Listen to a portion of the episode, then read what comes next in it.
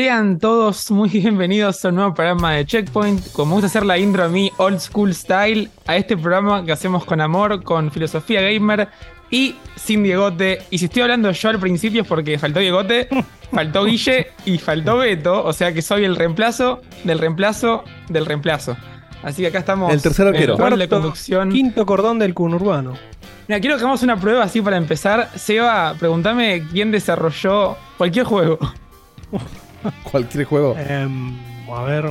¿Quién, desarrolla quién desarrolla ¿Qué te el importa? Listo. Fantástico. Focus desatadísimo hoy, ¿eh? Focus sin la correa eh, va a estar buenísimo. Así que sí, pero tenemos un, un muy lindo programa con mucho, mucho contenido mechadito, un poquito de polémica, un poquito prejuiciosa, recién salida de- del horno, anunciada el día de hoy. eh, con, con- con buenas noticias porque es un juego que creo que a mucha gente le va a sorprender por detallecitos que contará Seba. Pero bueno, nada, tenemos una, una audiencia chiquita hoy, o mejor dicho, unos participantes, eh, que somos nosotros cuatro nada más. eh, Dieguito, Seba, Marco y yo. No sé si alguno quiere contar algo, saludar, eh, Buenas noches. aprovechar el tiempo que vamos a tener muerto en el día de la fecha. No, no, cuatro minutos y ya le quitamos los saludos. Vamos, venimos con todo hoy. Y eso que arrancamos, estamos- arrancamos estamos dos minutos tarde encima. O sea, son dos minutos. Em, nada, contento como siempre. Este, le mandamos un saludo a Guilla Beto que están festejando un cumpleaños que ya vamos a saludar ahora. Así que la semana que viene la vamos a tener de vuelta. Así es. Así que para no contar los cumpleaños yo que estoy conduciendo, Dieguito, te voy a dejar a cargo de poner un audio de cumpleaños y que saludes a la persona de cumpleaños, que no es un oyente premium solamente porque es una oyente, es una checkpointer de la casa. Pero es, contanos. un, es un oyente elite, más que premium, porque Elite. Es parte de la familia. Es la única oyente que no es prima de Beto, por suerte. ¿Cómo es la única oyente? Hay un montón de oyentes que no son primos de Beto. Eh, esa forma de decir, pues si fuera la prima de Beto, dale. Bueno, Intenta. intenta. un saludo a Anto, eh, que está cumpliendo años. Eh, no sé cuántos cumple. ¿Sabemos cuántos cumple? 29, creo. 29. Este, le mandamos un saludo, que no nos está escuchando porque está festejando. Con Guille y con Beto. Eh, pero eh, seguramente nos va a escuchar mañana, como hace siempre, y nos va a dar sus grande, comentarios. Este, y ya nos veremos pronto en, en algún acontecimiento. Así es. Muy bien. Y siguiendo con los anuncios, tenemos algo que mucha gente venía pidiendo hace casi diría décadas, pero, pero creo que es mucho, aunque podría hacerlo. Pero ahí Dieguito se puso eh, el trabajo al pecho. Me y lo puse sacó literalmente la avisar. camiseta. Me puse la camiseta Esto de es como Checkpoint cuando. literal. Literal. Cuando Phil sacó el Hi-Fi Rush sin que nadie lo viera venir y de repente estaba ahí. Contanos, Dieguito, qué, qué hiciste en homenaje a, a Phil y las noticias de la fecha. Ahí está, tenés la música por un costado. Bien, este. Se armó la Checkstor, finalmente. Como la gente venía. No me acuerdo cómo fue el. El, el cómo es. El. El origen de esto, porque en, en Discord el otro día empezaron a hablar. No sé si fue Laura o, o quién que, que dijo, ah, yo recompré. No, eh, el Good bueno fue. Y después Laura se sumó. Eh, que compraría cosas de Checkpoint si hubiera y que este que no esa story, que somos unos pajeros y porque no usan Flash Cookie, ah, cierto que Flash Cookie, qué sé yo. Bueno, En esa misma tarde me puse las pilas y ahora voy a poner el. Ahí tienen el. el ¿Cómo es? El. La URL para ir: checkstore.flashcookie.com. Ahí pueden comprar remeras, eh, gorras, mallas, stickers, postales, de todo. Eh, Muy bien.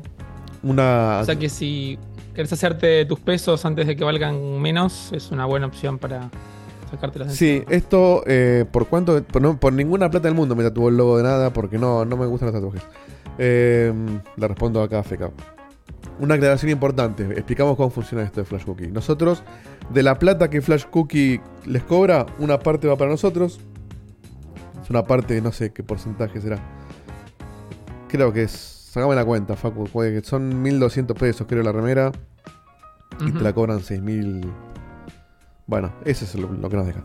Eh, y Nos según- dejan la diferencia entre 1600 y 6000. No, no, 1000 1200 nos deja a nosotros, 6000 sale el producto. Uh, O sea que. Flash Cookie, y bueno, pero nosotros no ponemos nada. Ellos ponen el producto, la, mano de obra, la distribución, todo. Ah, bueno, está bien. Eh, y Y sí, bueno, y según el producto nos queda un- una diferencia distinta, ¿no? Hay cosas más baratas, qué sé yo, cosas más caras, es un porcentaje.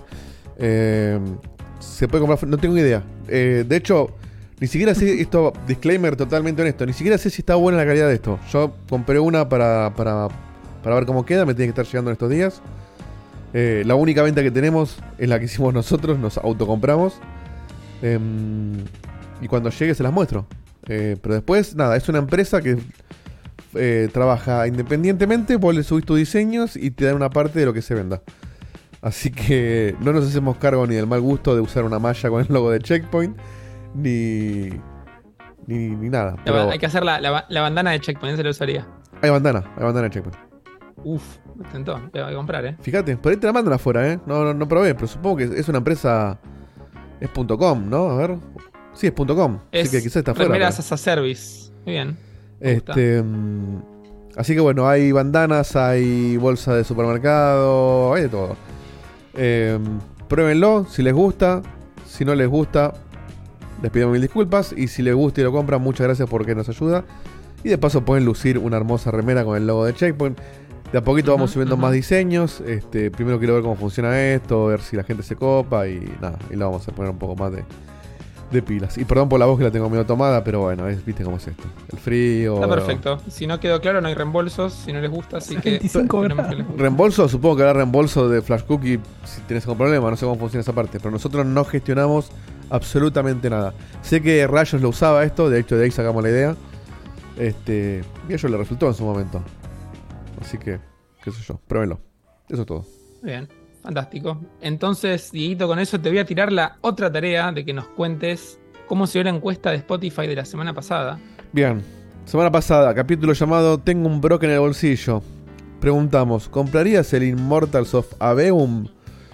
Y las opciones eran sí, no o lo espero en Game Pass. ¿Cómo creen que para, salió? para, para, para, para, para, para, para. Déjame adivinar. Sí, sí, esa es lo que acabo de decir. Que encima, perdón, el otro día, 45%, el otro día estaba hablando con Fede Gardenman que me mostró los requisitos de PC picantísimos, ¿eh? ¿Qué está pasando con...? Sí, sí, lo comentamos en Coso. Una 2080 Super de mínimo. De mínimo. De mínimo. O sea, eh, una placa eh, mejor que la de Diegote actual. Que es buena. Eh, Yo te para el tiro un mínimo. Sí, deja fuera, 54%. deja fuera el 70% de Steam. Que tiene ¿Tanto menos que eso. 70? Creo que era 60 y pico, tiene una 1006 y pico. Y bueno, después se va repartiendo, pero... Como Ahora, que la media era 1660, creo que Hay era. dos factores, sin intentar polemizar. Pero cada dos años, si no pasás de eh, si no pasás de número grande, de, de 20 a 30 o 30 a 40, algún juego te la pone. Sí. ahora puede ser, pero porque está pasando esto de que no sé por qué están tan picantes con algunos juegos. Después tenés otros que no, qué sé yo. El, el Atomic Heart corre bárbaro, se ve bárbaro y no, no es tan pesado. El Atomic Heart para mí se ve mejor que ese juego. Puede ser, bueno, Se para ser justos, juego, no vimos el juego final. Marquito está muteado y tal vez no lo sabe. No, no, sí, sí, estoy. Ahí está. no- Te escuché, pero me importa un carajo, está diciendo, claro. Bueno, ¿cómo? ¿Lo viste vos un poquito el, el Immortals of Aveum, Marquito? Para opinar qué te parece gráficamente. Ni un poquito. No Perdón, sé ni de qué perdón, se trata. antes que- No sé ni qué tipo de juego es ese, a ese nivel. es un no. FPS de EA Originals. Eh, si viste algún clip o algo en, en Twitter que parecía medio Es un flashero. Un ex Heretic, pero hecho hoy. Antes de seguir, perdón, tengo que mandar un saludo. Es verdad, mala mía, pero me hizo acordar recién. Mm. Este, hay que mandar un Mm. saludo enorme a Juana.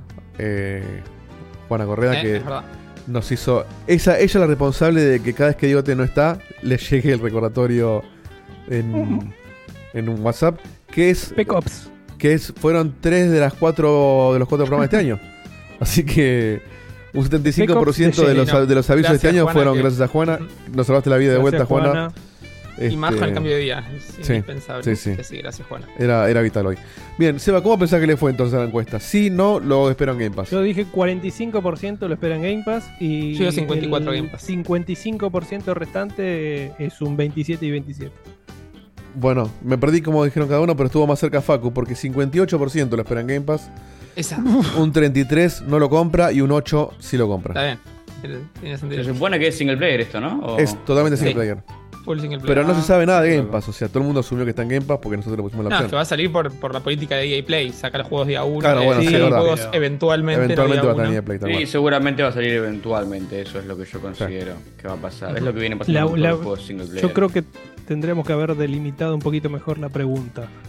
Eh, Quiere si no cambiar fuera- la pregunta porque no ganó. ¿te Una semana, cuenta, no? una semana tarde, a ver, estamos. Sí, sí, por eso. Pero si no, si no supiéramos que va a estar un año después en EA Play. O tal vez Pero es- ocho meses después. ¿Lo comprarías día uno o lo esperás a que baje a 20? Creo que está implícito que no- va, va a estar por lo menos en 8 meses. Y ahí nunca puso un juego de Sí, ellos día uno. Menos si le va bien. no tiene sentido que exista un EA Play Pro para no poner tus propios juegos. Sí. Pero si no fuera de EA y ponerle fuera un juego random, creo que la opción de lo espero en Game Pass equivale a lo espero en oferta. Mm. Es Eh, cabe aclarar que no es, no, es, fu- no es el 70, es 60. Yo me fijé después. Viste que pensábamos que era 70, es 60. ¿60 qué? 60 dólares. Ah, 60. Dólares. ¿Qué decías, Marquito? Que justo te interrumpí. se ve divertido, no, no me llama mucho la atención, la verdad. Eh, Es raro porque es FPS porque es de primera persona, pero no hay nada de shooting. Esto de tirar bolita de fuego, no sé si tiene mucho de shooting. Sí, es chamullo. Es un shooting de Sí, rayitos. Es un shooter sin que, que vos no ves el arma, pero... Eh, Después eh, seguimos así, es el, shoot- el, el shooting de checkpoint. sí. Está- era- estaba esperando el chiste fácil, No. pero todo bien. Gracias. Este, sí, es un shooter de- donde el arma es tus dedos, qué sé yo. Va, los dedos del personaje. No, yo si le soy sincero, a mí y ahí me tienen la chota por el piso y no les creo nada. Mucho más que eso no- no tengo para decir. Porque no cambia mucho según el título que saquen. Hace 20 20 años me quieren vender FPS y ninguno está bueno. ¿Qué fue lo último Bien. que sacaron de FPS antes de este? Battlefield 2042. O, o alguno de estos Titanfall. Battle Royale. Titanfall no, bueno. Titanfall, sí. sí, no, pero alguno de estos Battle Royale que no me sé Mm. ni los nombres. O sea, creo que sacaron Apex 3 no o 4. EA. No. Sí, sí, el Apex es EA, sí. El Apex es EA, mira. sí. Eh, Eso fue el último que jugaste. Esto estaba bueno. eh. Ah, pues, El Apex en realidad es Titanfall re- repurposed ah, para hacer un Battle Royale. Es literalmente el mismo engine, si no me equivoco. Los mismos desarrolladores también, no sé. Pero sí. Sí, Bien. yo ya a EA no, no le pongo dos pesos. Perdón por ser tan pesimista, pero es que realmente vienen sacando cualquier cosa. Vienen sacando todas como cositas que, que se van pasando por, Manotazos de ahogados. se van pasando por, por nada, como que desaparecen en 2-3 meses, ya no lo juega nadie eso. Y yo, o sea, de este juego, por ejemplo, que se supone que es gran noticia, ni siquiera vi el gameplay. Imagínate yo que estoy remetido en los FPS. ¿Qué sé yo? Está bien. Bueno, Parece justo. esperemos que lo manden igual. Sí, obvio, yo lo quiero probar. Pero bueno, entonces, si estamos eh, todos bien con la intro, podemos saltar al contenido el día de la fecha, que como les dije antes, y no es un chiste, es un montón. Y vamos a empezar directamente con Marco con uno, o el juego más grande que tenemos el día de la fecha, que es ni nada más ni nada menos que el segundo Dead Island. Marco, contanos qué te pareció y cuántas horas lo jugaste. Eh, ¿Qué tal? ¿Cómo le va? Sí, yo va a ser más una cuestión de primeras impresiones. Esto yo me encantaría poder dar una review así como completa, pero eh, tuve un problema con la copia que nos dieron, eh, que bueno, como algunos saben es exclusiva de Epic, lo cual conlleva un par de cuestiones con lo que es el soporte, como que vos busca- un juego de Epic, vos buscas en Google cómo solucionar los problemas y no hay un foro de Epic de problemas, como si tienes Steam ponen. Entonces tenés que como que buscar soluciones en terceros o en videos de YouTube. Y me- lo que me pasó fue, para explicarlo muy rápido, es a, nos- a nosotros nos dieron una copia que antes del lanzamiento era una copia de prensa. Cuando sale, yo ese juego lo habré jugado dos, tres horas, en el mejor de los casos. Cuando sale el juego, al parecer sacan otra versión alternativa que te forza a borrar esa versión y a instalar otra de vuelta de los 50 GB lo tenés que dar de vuelta. Hoy en día el internet es rápido, 300 megas no es tan grave, pero lo que sí me pasó es que cuando pasó esto, este cambio, yo no pude abrir nunca más el juego. Eh, así que tenemos la, la- la- la- las primeras Buena impresiones de la ver. Sí, Ah, o sea, desde ese momento nunca pudiste. O sea, lo jugaste antes de No. que te pase este update. No, y lo probé con ganas, ¿eh? probé, probé solucionarlo. Estuve un par de horitas, me metí todos los días un poquito a probar una cosa diferente, modo safe. Hoy como que arrancó, pero muy poquito. Y no es que es, no es, que es tipo una cuestión de que llego hasta, la, hasta que me dicen los nombres de los estudios y me saca. Eh, tipo, no, es, no es, es- instantáneo, no llego al menú principal, ¿entendés? Claro. Eh, así que nada, ojalá lo pueda volver a jugar porque estuvo divertido lo que jugué. Eh, pero les voy a dar así unas primeras impresiones de lo que, de lo que a mí me pareció. Eh, en un principio, también para darles un poco de contexto, eh, yo al Dead Island el primero lo jugué muchísimo. De hecho, yo era bastante pequeño en ese momento, pero era uno de mis juegos favoritos del momento. Eh, no, tiene un, un gran foco en la historia que decís, wow, qué narrativa increíble, pero en lo que era gameplay sí que estaba muy bien pulido. Eh, y tenía todo como este sistema de niveleo, de customización de armas, que por este tipo de juegos no era tan común en ese momento. Hoy en día ya se lo meten a todo, absolutamente todo. Tiene las armas que la puedes cambiar y los niveles que va subiendo y todo el mambo, es como tiene todo. Pero en ese momento era como. Y me acuerdo que también había como un hype al respecto del trailer y la, la intro era vos empezabas en este hotel y tenías que salir del hotel y era todo. Y, y manejaba muy bien el tema de los zombies, para ser sincero. Sí, tenía, tiene un modo cooperativo, que vos puedes jugar toda la historia en cooperativo, al igual que este juego. Pero tiene un modo single player que en modo single player por ahí te sacaba un susto o dos porque te ponía muchos escenarios así medio claustrofóbicos. Si bien manejaba una mecánica open world mixta con cambio de niveles, porque vos ibas pasando de una ciudad a otra, pero dentro de esa ciudad era muy grande y vos recorrías recorrías la ciudad libremente. Eh, sí se sentía bastante libre en, en- en lo que es exploración y tenía la típica mecánica de misiones secundarias y primarias. Ese juego me lo pasé todo y la pasé muy bien. El Riptide es una mierda, no hablamos del Riptide. eh, Ah, porque directamente no vale la pena ni ¿Qué mencionarlo. es el Riptide? ¿Qué es Eh, una expansión? ¿Qué? No, no, no, es, es lo que vendría a ser el 2, pero sin Ah. el nombre 2. Esto, esto técnicamente es el 3, pero el 2, qué sé yo, viste, es como que Claro. en realidad es el tercer juego de Island, pero se llama 2. Viste que día tienen problemitas con eso. Eh, ¿La, la historia tiene algo que ver o son juegos independientes? No me acuerdo, sinceramente. Entre el Riptide y No, el no, no, 1 entre- no me en general, digo, entre el 2 y el 1, ponele. Eh, creo que no. Lo jugué de 3 horas de vuelta, no sé. Claro. No estoy seguro, pero... Igual, aunque, aunque te dijeran, tipo, apareció John de vuelta, decís quién mierda era John. No, no, no, igual yo no jugué ninguno, eh, pero pregunto, por ahí, ya- si- qué sé yo, si es la misma isla con el mismo personaje, bueno, es una contación. No, no, es no, otra no. isla es- con otra gente, por ahí es independiente, se llama, como el Final No. Fantasy. No, no, no. Yo me imagino que deben hacer apariencias, mismo- pero si no me equivoco, los, primeros, los personajes principales no son los mismos. Eh, este está ambientado en Los Ángeles, si no me equivoco. Eh, sí, en Los Ángeles. Eh, y justo eso es uno de los puntos más fuertes, creo. Lo poco que jugué yo me pareció como que, wow, tipo, está muy bien lograda la ambientación en Los Ángeles. Eh, pero no estoy seguro qué conexión tiene con la primera porque no la pude explorar, tristemente. Pero siguiendo así ya hablando ya, del 2, porque de vuelta el 1 a mí es uno de mis juegos favoritos de su momento, hoy en día obviamente no lo pongo ni en el top 10, pero en su momento lo disfruté un montón. Y el 2 es como que in- intentan continuar eso, pero hoy en día, ¿no? Porque hoy en día cambió un montón, si bien lo tenemos en cuenta, ¿cuánto habrán pasado? Más de 10 años, Ujú. 7 años Sí. mínimo. Eh, desde el último juego es como una secuela que se hizo esperar un poquito, poquito mucho. Eh, y por, o sea, por lo poco que jugué, sí tengo para destacar eso, justamente que me parece que esto que tienen de la ambientación en Los Ángeles, que eligieron una, un, un lugar eh, real para re- replicar, está bastante, está bastante bien logrado. Eh, que una de las cosas en las que brilla el juego y en las que los trailers como que muestran mucho es justamente esta mecánica que El primer juego también tiene, pero este es como que le, pusieron, lo pusieron al máximo, que es lo que es el desmembramiento de zombies y, que básicamente hay sangre en todos lados y las cabezas salen volando y puedes sacar los brazos y, y demás. Eh, eso está muy muy bien logrado también, es súper divertido y como que nunca se vuelve aburrido, al menos en lo poco que jugué yo, como que...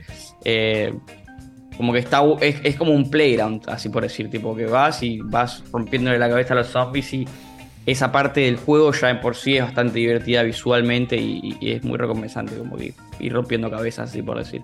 Eh, que es algo que para mí el primero también tenía, pero bueno, ahora de vuelta lo- le subieron un poquito al mango. Eh, después los personajes que son jugables, que son un par. No, no son, digo, no son eh, un, no están escritos por, por un escritor, digo, renombrado, que vos digas, wow, no puedo creer el, diálogo que tienen estos pibes, pero son divertidos, tienen cada uno su personalidad y, y llevan adelante el juego, que es un juego que no, no se toma muy en serio. El primero tampoco y el Riptide tampoco, pero este ya es como que lo llevó al siguiente nivel. La historia es súper estúpida. Eh, es- está, está escrita como por un pendejo de 5 años. Eh, que te- estamos, estamos acostumbrados a este tipo de juegos. Yo, de vuelta, la historia del primero no la destaco tanto, pero esto ya es medio un next level, ¿viste? Es medio ya como que directamente la historia eran. El, el departamento de creativo de escritores eran dos personas en toda la empresa, seguramente, porque realmente le ponen poco foco y nada. Hay un montón de misiones secundarias y qué sé yo, que vos decís. ¿Qué estoy haciendo? Tipo, ¿qué hago acá? Tipo, ¿para qué me puse una misión secundaria si es para perder el tiempo? Porque Pero no el- le agrega el- nada a la historia. ¿Es el choto tipo realmente es malo o es el choto tipo es genérico como la mierda, pero al menos funciona porque te encariñás por 10 segundos con el personaje? A, a mí normalmente en este tipo de juegos me cuesta encariñarme. Yo creo que Facu vos lo manejás de otra manera. Yo en este tipo de juegos no me encariño con ningún personaje eh, y me molesta un poco que sea tan estúpido. Pa- A mí. Eh, pero yo sé que hay muchos que es como que está bueno, tipo es más ligero el lenguaje, qué sé yo. A mí me parece que hay una manera de hacer eh, lo que es sátira, hay una manera de hacerlo que está bien, como ponerlo hacia el Saints Row 3, que vos decís este juego es un juego que es estúpido por predicción, hay un arma que es el arma de dubstep, y hay un intermedio, y el intermedio a mí no me, no me fascina mucho, el intermedio de somos medio tontos, pero bueno, de la nada pasa algo que es medio serio, eh, a mí ese, intermedio no me fascina, y eso es lo que maneja para mí el Dead Island 2. De vuelta es muy similar a lo que manejaba el Dead Island 1, pero el Dead Island 1 por ahí era, le bajaron un, toque a la es- estupidización, así por decir. Eh, después en lo que son la, la variedad de armas y la personalización, un montón, eso está buenísimo. Otra cosa que el, el uno como que destacaba un montón, me parece que lo mantuvieron y lo mejoraron y lo superaron, ahí y lo, lo llevaron al estándar de lo que es hoy en día, también se podría decir. Eh, un montón de armas, un montón de personalización, cada una le puedes cambiar cada cosita, el daño, el efecto de daño que hace, eh, cómo se ve también, eso todo está muy bueno. Eh, y el sistema de habilidades es como un sistema de habilidades típico cualquiera. No lo pude explorar mucho, lo suficiente como para decir eh, específicamente qué pasa cuando vas subiendo de nivel, pero sí me dio la impresión de que estaba bien armado, de que tenía habilidades muy específicas que estaban buenas como para ir desarrollándose ahora mismo. No era simplemente más 5 de vida, ¿entendés? Eran como cositas que le agregaban a tu personaje a tu playthrough y a lo que vos querías hacer con tu personaje.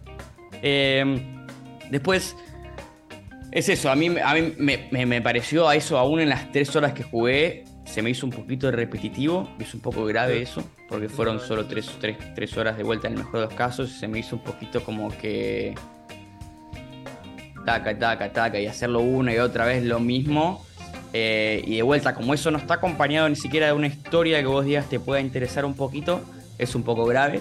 Eh, y en lo que brilla el juego, creo yo, en lo que brilla realmente es justamente en el gameplay, en cagarse a trompadas con los zombies. Es como yo lo compararía también por ahí con el Dying Light, que vos vas tipo saltando por edificios y cagando trompadas con zombies. Es medio así, solo que es con menos parkour. Eh, así por decir, con menos parkour y más RPGismo, así por decir. Eh, y es eso, lo que brilla el juego es matar zombies. Y por eso en los trailers y en todo lo que más muestran es matar zombies, porque no es mucho más ni mucho menos que eso el juego. Es un juego que te sentás, te agarras el control, una katana y cortas cabezas. Y tengo una Eh. pregunta que también para, para vos o para, o para Seba, que, que le gusta más el puterío del estilo. Yo no, no puedo dejar de pensar una cosa cuando hablamos de este juego, que es que llegó tarde. Y llegó tarde, lo digo por dos motivos. El primero es que como uno esperaba la secuela después de que le fue bien al 1 y todo eso, y pasó todo lo que contamos en otro programa de cómo se fue cambiando de, de producción y demás, se demoró 10 años. Y la otra es como que el género en sí mismo ya... no Digo que murió, pero como que pasó de esa moda que estaba antes, que todos los juegos ven así, y decías, no, mira el nuevo juego de zombies. Ahora es como que decís, oh, otro juego de zombies, y encima, como decís, es repetitivo. Entonces, no pensemos que le baja demasiados puntos que sea. que haya llegado tarde eh, o. No. Yo te digo, eh, para mí lo que, lo que analizaron muchos medios injustamente es tratar de compararlo con un eh, The Last of Us o un Resident Evil, Eso, buscando... Eso que ver, estupidez. claro. Eso es Ah. una estupidez, buscando un tipo de historia, una narrativa eh, típica de, de- de juegos más peliculeros, que este juego obviamente no tiene. Esto es más parecido a un Dead Rising, eh, Sí, que no me acuerdo si el Dead Rising es de mundo abierto. Eh, Es un juego para boludear, es un juego para boludear y, eh, y para cagarte la risa. Es Eh, que lo es. Sí. Por eso, o sea, no, no- es para buscarle le- el, eh, no sé, el, el pelo al huevo con el tema de la narrativa o buscar eh, variedad. Bueno, variedad sí, necesita tener variedad porque si no, como dice Marquito, ¿no? Eh, das tres vueltas eh, en, en Los Ángeles en un radio de cinco cuadras y ya te aburriste. Eh, si tenés eh, cinco o seis armas para matar a los zombies, eh, al- alguna mecánica eh, le tenés que meter eh, en cuanto a las armas o en cuanto a los escenarios para que, para que quede divertido el, el gameplay. Eh, la gente que más le bajó, que más le pegó, fue justamente porque esperaba eh, que sea una historia seria. Ya desde los trailers vos ves que está todo tomado en joda. O sea, no, no, no podés tomarlo así el juego, es una boludez. Sí, aparte no, no, no había un precedente como para tomarse en serio tampoco. De vuelta, ya para mí el Días del Uno tiene esto que hago énfasis en. Para mí es mejor el Día del Uno en cómo maneja por ahí, no, no necesariamente la narrativa, pero sí algunos escenarios. Entonces yo creo yo sentía, por ejemplo, que la intro del Día del 1 y tiene varios momentos así el Día del 1 que estás como en una situación desesperante, claustrofóbica, que el escenario se presta a eso, estás escapando de los zombies y es como tiene sus momentos de juego de terror, el de Iron Man, Claro. así por decir. Como que te puede saltar un jumpscare de la nada, ¿viste? Y, y estás como en una situación solo y intentando escapar y este juego como que al menos en lo poco que probé no, no encuentra. Yo me acuerdo donde Iron Man lo primero que te encontrás es eso. Lo, prim- lo primero que hay es, es justamente esta situación de, de claustrofobia y de, de- de escapar de los zombies. Eh, pero no, no, o sea, no, para mí es incomparable con, con- con títulos como Last of Us o son, son, Sí, sí, son son casi otro, son otro género. Solo porque tienen zombies no tienen nada que ver. Como decías antes, irónicamente, si agarrás el trailer del primer Dead, Dead Island, of Dead y agarrás el trailer del primer Last of Us, decís, ah, mira, se parecen un poco más. Y bueno, sabemos todos que no fue lo que fue el trailer. Pero sí es verdad que además uno se olvida, pero de repente pensás hace 10 años y ni siquiera estaba el internet como está hoy, no era tan común tener un smartphone que pueda entrar a YouTube y todo eso. Entonces la conexión a estos juegos era totalmente distinta. Uno tal vez veía ese tráiler en algún lugar en puntual y después se quedaba con esa imagen hasta que salió el juego y se lo compraba en cajita. Eh, y ahora es otra cosa, ahora tipo ves esto y ya dices, ah, mirá, el juego tiene este, este formato, listo. Que los medios hoy lo comparen con eso es muy desafortunado, pero tampoco nos sorprende demasiado. Y para, para cerrar un poco voy a tocar un tema que recién vi que tocaron en el chat y yo no, no llegué a responder, que es lo del cooperativo. Yo no lo puedo probar en cooperativo, pero eh, sí me puedo dar cuenta de algo sin haberlo probado. Y lo puedo decir como estar en certeza, que es... Y lo comparo de vuelta con el Dead Island 1. Yo recuerdo que el Dead Island 1 tiene estos momentos de claustrofobia y no lo voy a repetir 20 veces más. Cuando vos lo jugás en cooperativo, eso se pierde completamente. Es eh, todo lo que es como la tensión y el miedo y qué sé yo, deja de existir porque es como que te estás cagando de risa con amigos. Es, es- es eso, deja de ser un juego por ahí de terror y de, suspenso. eh, por momentos y pasa a ser completamente un playground en el que estás matando zombies con tus amigos. Que lo puedes tratar así también, ¿no? Creo yo. En este me parece que es completamente igual para mí. Eh, si bien de vuelta no tiene esos momentos, eh, si en algún momento luego en la historia lo llega a tener, eh, lo que tiene de negativo el cooperativo es eso. Pero sí es verdad que bueno, está re divertido pasar el juego con amigos, es como más llevadero, así por decir. Más porque este juego tiene un poquito de grindeo en ese tema de los niveles, tenés que ir pasando muchos niveles secundarias para que te den ciertos ítems y demás. Que de vuelta las misiones secundarias no brillan. Eh, igual que en el primero no son la gran cosa, no, no, le agregan al desarrollo de personaje y salvo, salvo que algún que otro alguna otra misión puedes destacar, eh, son más que nada para, para pasar y subir de nivel. Así que sí, yo, si bien no, no, no tengo mucho entusiasmo sobre este título, lo recomiendo, porque creo que lo que quiere hacer lo hace bien, eh, que es simplemente ser un playground para matar zombies en Los Ángeles y que vuelen cabezas. Y me parece que eso lo logra. No, no intenta hacer otra cosa. Tengo preguntas bien específicas. ¿Qué tan open world es? ¿Tiene, es, es open world completo o tiene áreas que se abren, eh, por ejemplo, no sé, sé que estás, la mayor parte del gameplay que se mostró es en el área residencial de Los Ángeles. ¿Vos tenés Los Ángeles a, todo a toda tu disposición?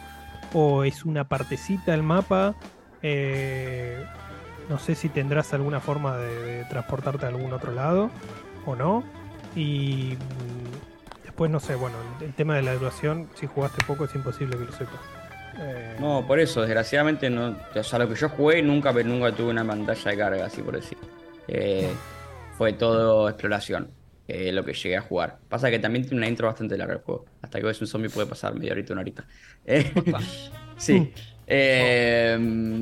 pero, pero lo que yo jugué no, lo que yo recuerdo del primer juego es que era, era así, viste, que como que eran niveles muy grandes y después como que la nada pasabas por un túnel y después de ese túnel había una cosa que no tenía nada que ver. Eh, pero en este no tengo. Interconectados. Claro, y, pero, era, pero eran niveles muy distintos. Era, era, o sea, no, no, era como que era una pantalla de carga porque no les daba para el mapa, era porque era otro mapa, era como jugar otro mapa. Eh, yo acá la verdad no sé. No, no, no, no, llegué, no llegué hasta un límite de que me, que me propongan eso. Y de la, inteligencia artificial de los, de los zombies, como porque ahí sí lo podés sí comparar con, no sé, con los zombies del Dead Rising o del eh, Days Gone, que básicamente se caen si les tiras un escupitajo, o eh, los de The Last of Us o, eh, no sé, un Resident Evil que tenés que pensar un poquito para que se caigan. Sí, no, yo creo que son más del lado que no tienen mucho cabeza. pero porque son. Es más una cuestión de multitud que de pelearse con cada zombie, el encuentro casi con cada zombie. Es una cuestión de los te vienen siete encima y puede ser que los siete sean súper estúpidos, pero son siete. Entonces es como que ahí está la dificultad. Claro, te ocupan toda la pantalla. Claro, eh, y después, bueno, están obviamente los que diferentes tipos de zombies y que cada uno tenés que encararlo de una manera diferente. Eso sí está igual que en el primero. Eh, pero no digo, no me parece comparable con ni Resident Evil en ese sentido. Como que no es que en el Resident Evil con cada encuentro que tenés con un zombie es como que, uy, ¿qué hago acá? Acá es, bueno, voy a matar a seis como acabo de hacerlo hace cinco minutos y medio. Eh, y si no, voy a morir y voy a reiniciar. ¿Entendés? Eh, sí. Claro, es como que le, le, va sacando la importancia de lo que estás haciendo. Sí, eh, sí, sí. Y después, pará, tenía otra pregunta, puta madre. bueno, no, ahora no me sale.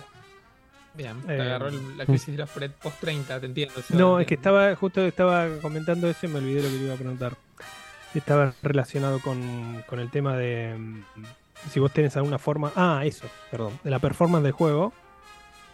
Porque leí que cuando vos eh, usas un arma que eh, llega a generar, no sé, algún tipo de electricidad, tenés un arma eléctrica, que bajan los frames, pero eh, zarpadí, zarpado, zarpado.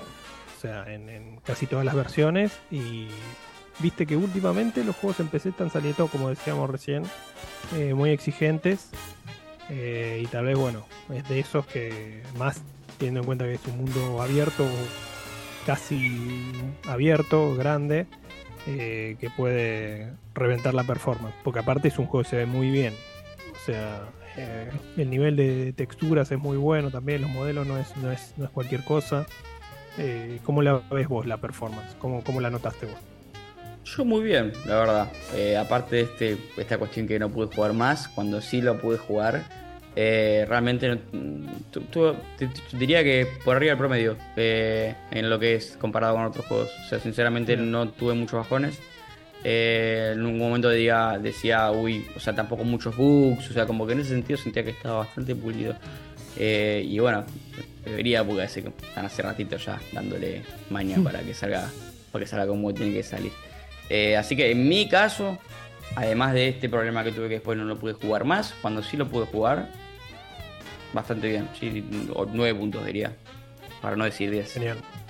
Sí. Y, este- y- y ojo que si lo comparás con otros juegos que no salían eternamente, como el Duke Nukem Forever o alguno de esos, que vos decís, che, este juego no va a salir más, ya démoslo por, eh, por muerto, que salga bien a nivel performance y limpio de bugs, es para, es para ponerle un, un mérito extra.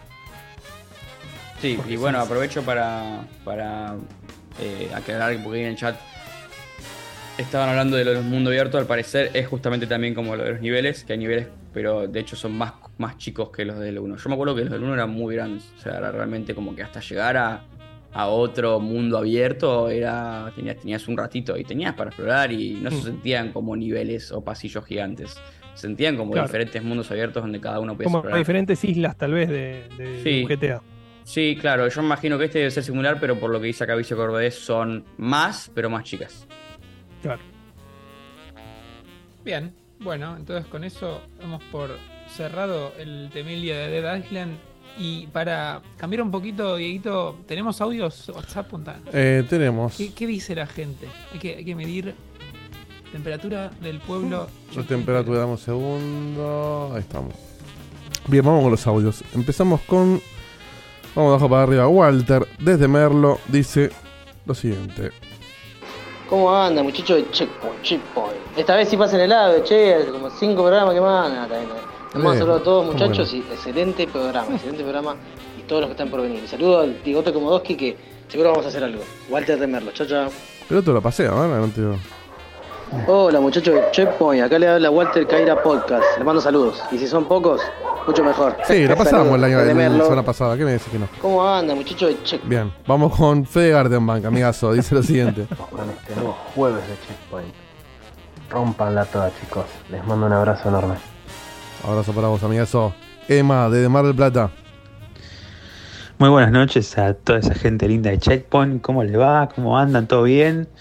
Yo bien, eh, acabo de terminar el Dredge, ese jueguito donde sos un barquito que pesca, pescadito de acá para allá y ambientado en el universo de Lovecraft. Está muy bueno el juego, me sorprendió, es innovador, nada, creo que de lo mejor de, en, en juegos indie que jugué este año, sin duda.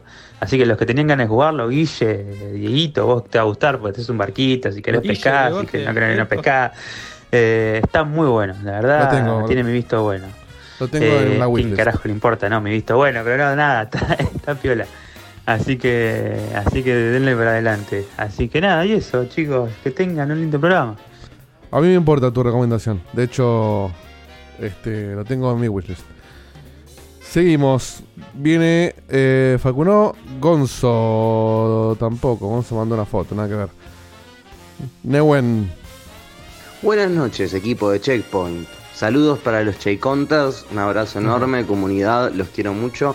Tengo una pregunta para los acá presentes. Quizás no es el mejor día para hacerla, porque quisiera el voto de todos, pero creo que con, con esta presencia reducida, pero de calidad, puedo llegar a tener mi respuesta. Recién escuchando la intro del, del programa, eh, esperando a que empiece, escuché a, a una presentación de un tal eh, Ernesto, ¿puede ser? Eh, bueno, yo como un Che Counter de posterior al 2020, eh, que llegó con la pandemia, me, me encantaría saber cuál es la, la real chance de que pueda llegar a hacer alguna aparición estelar y que yo pueda conocerlo. Bueno, les mando un abrazo grande y que tengan gran programa. Hay más chance de que Alberto sea reelegido. Pero No, Chances hay. tanto no. si me dijeras que es de los otros dos, todavía, pero, pero Ernesto tranquilamente podría pasar a saludar un día. ponele. No sé, no lo vamos a hacer. Ok, que Alberto se... se- Pero bueno, sí, ¿quién te dice? Nunca se sabe. Pero está difícil, está difícil. Está muy cancelado Ernesto últimamente aparte. hacer que Eh, firme un par de contratos. Fede Fenrir. Manda lo siguiente. Buenas, buenas. Solamente quiero escuchar a Seba hablando de lo que va a hablar. Solamente quiero eso. Gracias por existir. La verdad que nunca, nunca avisaba. Y pero es obvio, boludo. Nunca, nunca Sí, ¿Por qué saben que voy a hablar de eso, boludo? Si no hay nada en el. Si no hay nada en el. En el, ¿En el qué? En el póster del programa. Y bueno, pero, pero le- está en la. Está en la. Por un lado, yo lo, lo pongo cuando Es las noticias. posteos de Twitter y, y Instagram, que nos pueden seguir en barra ah, podcheck. cierto que hay un En topo. No, aparte es Cierto que obvio. un Es como. topo en Discord. Un me- topo estadounidense. Pero igual en es obvio, claro, es, es totalmente obvio. O sea, es, es como cuando una persona se le, se le, se le pasa la comida y, y ve humo, dice, ¿qué va a decir Seba, del, de la banda? Claro, tal Es cual. lo mismo, no Es importa. verdad, era imposible que no hables. De hecho, cuando vos dijiste, che, vamos a hablar de esto, yo ya. Mi, mi mente fue. Pero no, Ya, ya te, te habías reservado media hora. no estaba anotado ya, como que. ¿Dónde está la novedad? En fin. yo anoto en la planilla tipo sección SEO, ¿viste? Secreto SEO, nunca pongo que es para ver si algún boludo cae y le dicen que sí se ve. Pues. Pero vos viste que viene pasando que eh, si vos me dejás media, eh, media hora todas las semanas, algo voy a sacar el miércoles o el jueves de la galera, algo sale. Están, están siendo semanas muy, muy ricas de, de información y de cosas que, que rompen la semana. Chicos, se ¿No te despertó, un- se despertó Diegote, ¿eh? Le mando un saludo. Opa, vamos, dale. Vamos. Eh, vamos con el siguiente audio de Laura de Pacheco. hasta las 6 no se duerme. Yo me llevo a levantar a esta hora. eh, Y no, me ya- acuesto a las 6. Ah, Te sentí está, mal igual. hay que seguir de largo. De. Vamos con Laura Pacheco. Que este jueves sea tu mejor jueves porque hoy es jueves y los jueves son felices. Chicos, yo no creo que hoy llegue al final del programa porque vengo de una seguidilla espectacular de recitales y mañana toca el Master of Rock para escuchar de la OST del Final Fantasy. Digo de Deep Purple. Un besazo. Host. Ah, bueno. No, no era de Final Fantasy, era de, de Zelda. Vamos con Santi de Córdoba. Buenas Checkpointer, ¿cómo están? Saludos, soy Santi de Córdoba. Les quería desear un muy buen programa y tres cositas muy rápidas. Primero, el último stream de Facu fue buenísimo. Su frustración traspasó la pantalla, fue muy divertido. Segundo, Marquitos, por favor, por favor, cuídame el de Dylan. Yo sé que da para pegarle, pero es lindo, es divertido, vendió más de un millón de unidades, por favor, cuídalo, por favor. Y tercero, Cevita, Vicio Cordobés te necesita. Necesita a alguien con esa sabiduría tan específica como para entender toda la complejidad del quilombo de Activision Blizzard con Microsoft, ahora el comité de no sé qué carajos de Reino Unido. Por favor, te necesitamos. Te necesitamos urgente. Vicio Cordobés te necesita. Al rescate. Que tengan un muy buen programa, chicos. Y bueno, habrá que invitarlo. Lautaro Quiroga. Bien. Buenas noches muchachos, yo recién salgo acá de estudiar, me estuve, rom- me estuve rompiendo el culo para hacer que una nave de mierda pueda disparar, pero bueno, ya estoy acá listo para disfrutar de otro gran episodio de Checkpoint. Que tengan un gran programa muchachos. Gracias a vos, Ezequiel ¿Sí Rooney. estudia desarrollo de videojuegos? No tengo idea. Que lo diga en el chat. Parecía, ¿no? Penúltimo audio, Ezequiel Rooney. Chicos, Rune Ezequiel desde acá. Eh, me voy a ir a hablar, no sé si los probaron, si ya hablaron de esto, pero estoy re enviciado con el, el juego mobile de Doom. Que es un escroleo Ah, así muy para bueno. cagarse a tiro No un rato, pero enviciante, boludo. Yo Encima puedes ir es, mejorando pero- todo el traje, todo. Te enganchas bastante. Tiene la cagada que, bueno, es como todo juego mobile. Hay algunas cosas de espera, viste, y microtransacciones. Pero si querés quedarte onda para un- unas partiditas ahí mientras te echas un cago o estás viajando en el bondi, perfecto. Genial juego. Bien. Sí, cuidado en el bondi. Y vamos, Con el bondi. vamos con el último audio. Hola, em, bueno, se escucha mi voz porque no estoy en el programa. Eh, me levanté para hacer unas nebulizaciones, así de bien estoy, de la cama. Uf, no le queda mal la voz. Eh, quería recordarte, Dieguito, que mm, te acordás que con el Elden Ring vos me ayudaste y me pasó que no había forma de que me arranque. Me había arrancado una vez y solamente se le desactivaba, digamos, pirata, eh, el de nuevo, eh, me arrancaba y si no, no. Y nunca más lo pude arrancar hasta que hicimos, me habías dicho, o lo encontré no sé dónde, hicimos la, la actualización del firmware ¿A dónde va de la PC, o sea, del firmware del Mother, y después de actualizar el firmware ese, me volvió a levantar y pude jugar el del Ring. Así que esto de Dead Island, Dead Island por ahí pasa lo mismo. No sé si Marquito probó o buscó algo, algo de eso. Ah, Eh, no entendí. No, Saludos. ¿Viste cuando, cuando tenés una, una persona del gobierno que de repente se pone a hablar como si fuera un periodista y decís, tipo, ¿qué carajo está pasando? Sí. Bueno, es lo mismo. eh, se digo que refiere este, al. este muchacho habla mejor que el 85% del gobierno. Se refiere al anti-cheat que requería tener el. No sé, alguna movida en el video que ahora no me acuerdo cómo era, algo de seguridad. Igual no creo que tenga algo que ver con eso porque no es multiplayer el. el o sea, es cooperativo. el de Dylan. Pero qué sé yo. Googlealo. No sé, yo probé, realmente probé todo. Y voy a seguir probando porque tengo ganas de jugarlo. Pero bueno, no llegué a probar lo suficiente, claramente. Pero Acaba de Estoy entrar. probando cosas que no aparecen en internet. A ese nivel estoy, ¿viste? Estoy probando mi conocimiento general. Acaba de entrar el último audio, recién, recién, de Ezequiel Z. Román que dice. Hola checkpointers, ¿cómo andan? Saludos. Escuché que cuando hablaban de lo que iba a hablar Seba dijeron, sí, como cuando saqué lo del abandon de la galera y no sé qué, y dije, uy, van a hablar del abandon. Y lo busqué en Google a ver si aparecía algo, no aparecía nada nuevo. Y dije, a ver, voy a entrar a la página de Blue Box Game Studios. Y ahí adjunté la foto, no hay nada, no hay nada, es, es increíble que ni la página tienen. ¿Qué pasó? Por Dios. Eh, Seba, ¿algo quieras decir? Yo ya les dije lo que era mi impresión. Eh, mi impresión es que había dos juegos en desarrollo. Se quiso hacer una campaña publicitaria con una remake de Silent Hill 2 y con lo que está por venir, que es el remake de Metal Gear Solid 3.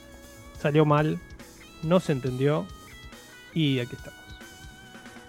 Eh, toda la, teoría de, eh, del estudio falso, de lo que quieran que sea, que, que, que se imaginen, no, no, no es fia, no es, eh, no es factible. No es factible que le hagan que, que- que Sony no esté al tanto de lo que hace un estudio al cual eh, tiene su app en PlayStation Store y le hacen eh, le hacen una nota en el PlayStation Blog. No. ¿Vos seguís No sosteniendo que es Kojima? Mm, cada vez menos, cada vez menos. Sigo pensando eh, que hay algo que no me cuadra con el próximo Silent Hill, que es el F, que sigue todavía muy misterioso, que ese equipo de desarrollo que se anunció no tiene ni pies ni cabeza para hacer un Silent Hill. Eh, así que bueno, es lo único que voy a decir. Y que Kojima postea flores cada tanto. Eh, es lo único que voy a decir. Ok. Vamos Eh, a. En fin, esos fueron todos los audios tema. por el momento. Sí, me, gusta. Muchas gracias, Edito, por pasarlos. Y antes de ir con lo que sigue, vamos a despedirnos de un participante que va a caer en vivo. Otro más que porque, cae ¿eh? Pobrecito, se siente mal. Pero bien que vino a cubrir lo suyo, hizo el check. Puede, puede irse con el trabajo bien Sí, hecho. vine a Así que- cubrir a mitad igual. No, ni siquiera Claro. pude jugar al jueguito. Un 75% más de efectividad que el conductor, ¿eh? Para Sí. pensar. Este va a ser uno de los programas más cortos de, de la historia de Checkpoint, Sí, me sí, parece. sin duda. Y aparte, no te creas, eh, no te creas. Estamos yendo a un- ritmo, hay que ponerlo en 1.5 este programa, parece. Estamos todos medio a un ritmo, ¿no? No, como para como nada. aletargado. Menos Facu, que está siempre al palo. Bien. Bueno, Gracias Marco. Hasta la próxima. Nos Chao, vemos. Marquito. Y con eso vamos a entrar a. A ver. Opa. Uf, qué fuerte Fuerte. Sí. Eh, algunos se asustó, ¿eh? Sí, sí. Eh, vamos a entrar a. A ver, voy a traerles hoy cuatro juegos de mi lado, tres de los cuales salieron esta semana, uno de los cuales salió hace unos meses, pero igual como que venía con el concepto. Voy a mecharlos porque si no es un embole.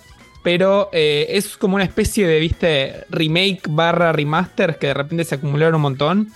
Y vamos a empezar, vamos a contarlos por arriba. No me voy a tener mucho en cómo es el juego porque si no estamos 10 horas y no es la gracia de, la cuestión. Pero sí voy a hacer una breve, breve, breve descripción. Voy a contar qué hizo este remake barra remaster bien y qué hizo mal o qué hubiera sido mejorable. Y vamos a empezar con ni nada más ni nada menos que el Final Fantasy Pixel Remaster. Para los que no saben, hace rato Square sacó este Pixel Remaster para Steam y esta semana salió para Play y para eh, Switch. Y básicamente la idea de Square fue tipo, che, hagamos, eh, tipo, traigamos al presente a los seis jueguitos de Final Fantasy y pongámoslos con un remaster, porque es al final del día un remaster con algunos de estos upgrades de gameplays que se vea lindo. Y acá hay una cuestión que es muy extraña porque decís, che, ¿y está bueno que hayan hecho un pixel remaster de estos juegos? Y no nos metamos en la charla de que tendría que haber sido un full remake tipo Final Fantasy VII, o no. Es simplemente si es- fue una buena estrategia o no. Y para eso creo que tengo que encontrar dos pará. contextos. Ahí te, Sí, te- te trabo ahí. trábame. No puedes hacer un remake de la talla de Final Fantasy VII con seis juegos a la vez. No, es Por imposible. eso digo que objetivamente creo que está bueno, sí, te dando la respuesta, que pueda jugar a este juego hoy en las plataformas actuales. Y eso, Eso creo que es un golazo de desde, desde el principio. Dicho eso, Square ya había sacado para Steam unas especies de también remasterizaciones de Final Fantasy del 1 al 6, que tenían un estilo artístico medio tipo, como si fueran esos, parece que parecen sprites de Flash. Y se ve que no le gustó a nadie y mucha gente tipo, los dieron de baja y subieron estos pixel remaster y los vendieron de vuelta. Pero bueno, la realidad es que se ve muy bien, o sea, lo jugás en una pantalla grande como mi tele, que tipo es grande, y decís, che, posta que lograron un efecto como una tele de tubo hace años con la resolución de hace 25 años, les queda bien, pero como están diciendo en el chat, hoy tenés el 2.5 DHD. Y no podés dejar de pensar cuando jugás este juego que no les hubiese costado nada poner un poquito más de presupuesto, hacer texturas que se parecieran más a eso, aunque sea con alguna forma un poquito más barata, pero realmente hacer un upgrade que vaya en ese Pero tendría que hacer todo el gráfico de vuelta para hacer eso. Es, Sí, bueno, Esto es yo un lo que no sé. agarraron el original y lo. lo- Claro. Ahora, Sí, yo lo que no sé es, es un, es- estos son remaster al, estilo del. Eh, no me sale ahora. Chrono Cross era. Chrono Cross. Eh, sí, Chrono que se parece mucho a eso. Chrono Cross. No, Chrono Cross. Bueno, es, son seis al estilo el Chrono Cross que salió hace un año y medio, más o menos. El ¿Un Chrono año? Cross, sí. O sea, para mí es un equivalente eh, que se puede considerar así. Así es. Porque yo no vi todavía ninguna comparativa. Viste que encima en, en pixels tenés que poner eh, uno al lado del otro y hacer un zoom eh, generoso para notar la diferencia. No, es que por eso digo que les quedó bien en el sentido de que mm, lograron manejar los píxeles y que no, que no que parezca un montón de cuadrados gigantes en la pantalla. O sea, de alguna forma lo hicieron para que quede bastante armónico y se ve muy lindo.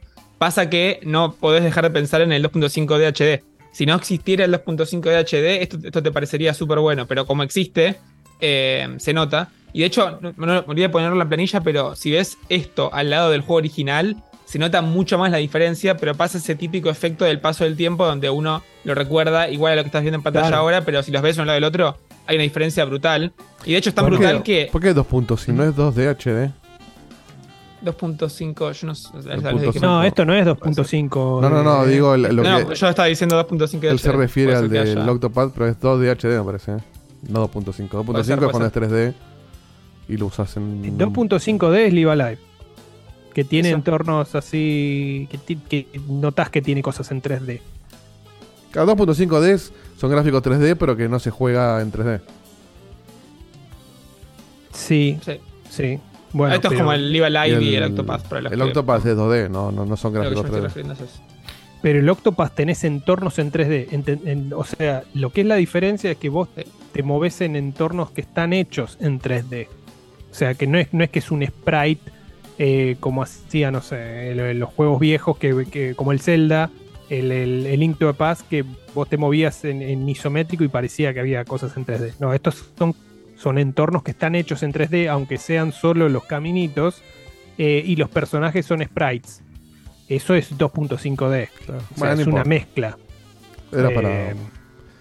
Pero eh, este no, claramente no, porque eso los juegos originales no lo tenían. Ahora, los, los nuevos juegos que está sacando Square, principalmente para la Switch, y que ahora empiezan a salir en, en PlayStation, eh, ahí sí tienen otro laburo.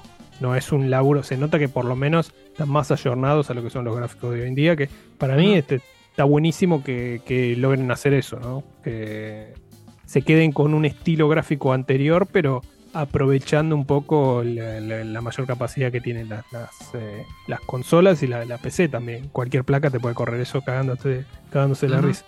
Sí, y de hecho apuntás a un público como termino haciendo yo, que por ejemplo me falta el 2, me falta el 5 y me falta el 6. Entonces puedo agarrar esos y este es el momento para jugarlos, digamos. Está bueno Sí. poder ir a, a atacar el que más te guste o el que te haya quedado pendiente y jugarlo en, entre comillas, su mejor versión. Está bueno que se pueda hacer eso. Pero sí para ir a dos cambios más que uno está bueno y otro es medio polémico.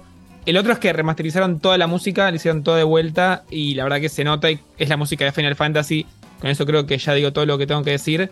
Eh, y se nota, así que está muy lindo hacer eso, aunque sea solamente por un viaje musical, más allá que tenés juegos que son literalmente viajes musicales. Y lo que pareció un poquito polémico, o que está bien, pero podría haber sido muchísimo mejor, más siendo que ya lo hicieron, es que agregaron estas cosas de funciones para hacer el juego un poquito más veloz, pero no agregaron el clásico botón de, de- de velocidad aumentada. Agregaron una opción de correr, que sí se nota y está bueno, y agregaron una opción que es la de autocombate.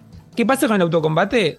A ver, uno, si juega contra un boss y pone autocombate, es al pedo, no le sirve, no, no es la idea del juego además.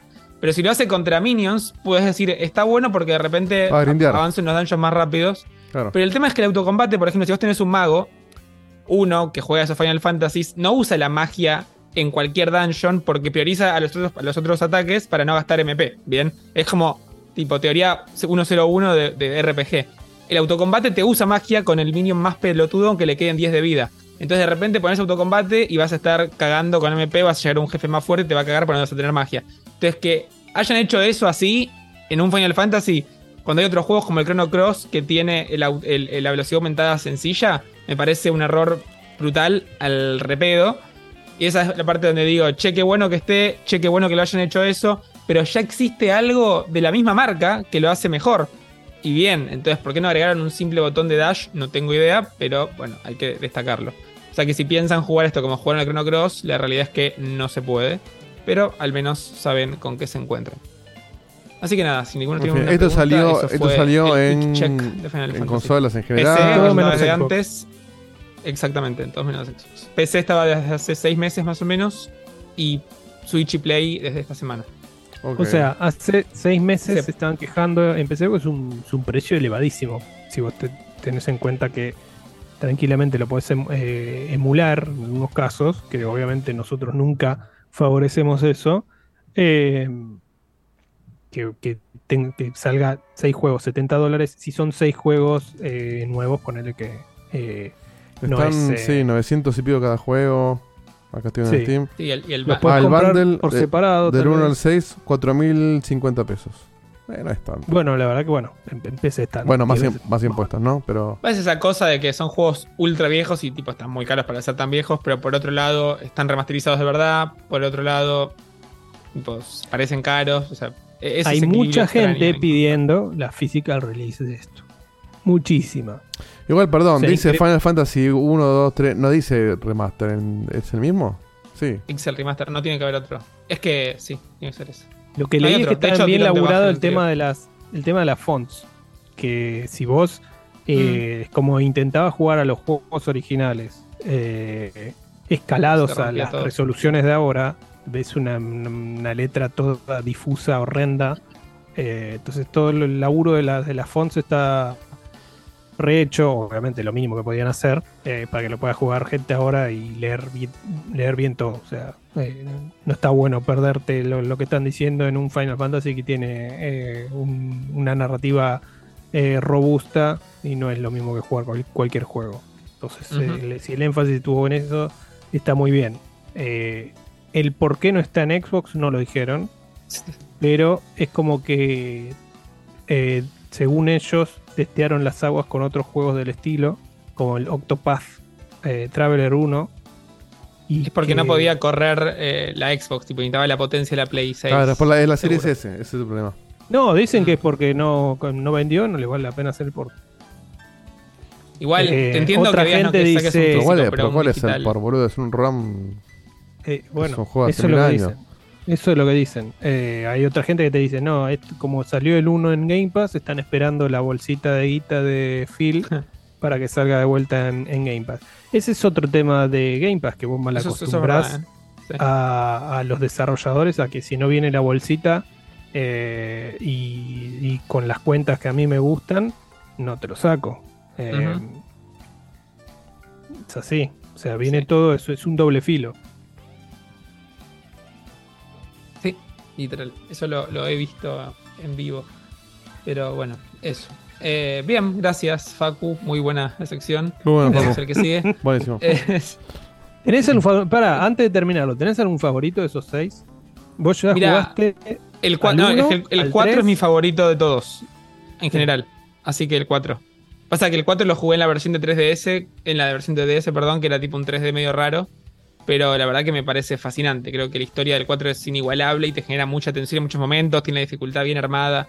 O sea, amo el 4 fuerte. Y después jugué el, el- el segu- la segunda parte del 4, que es este After Years, y ese sí lo jugué en la versión de PSP, que sí era 2D, también como remasterizado, y nada, probé las dos cosas. Así que sí. Y el 5 y el 6 los tengo ahí, los quiero jugar, los tengo ya bajados. Ahora cuando tenga un poquito de tiempo los voy a meter y ver cómo califican en mi, en mi top. Yo recuerdo a Guille diciendo que el 4 y el 6 son dos locuras.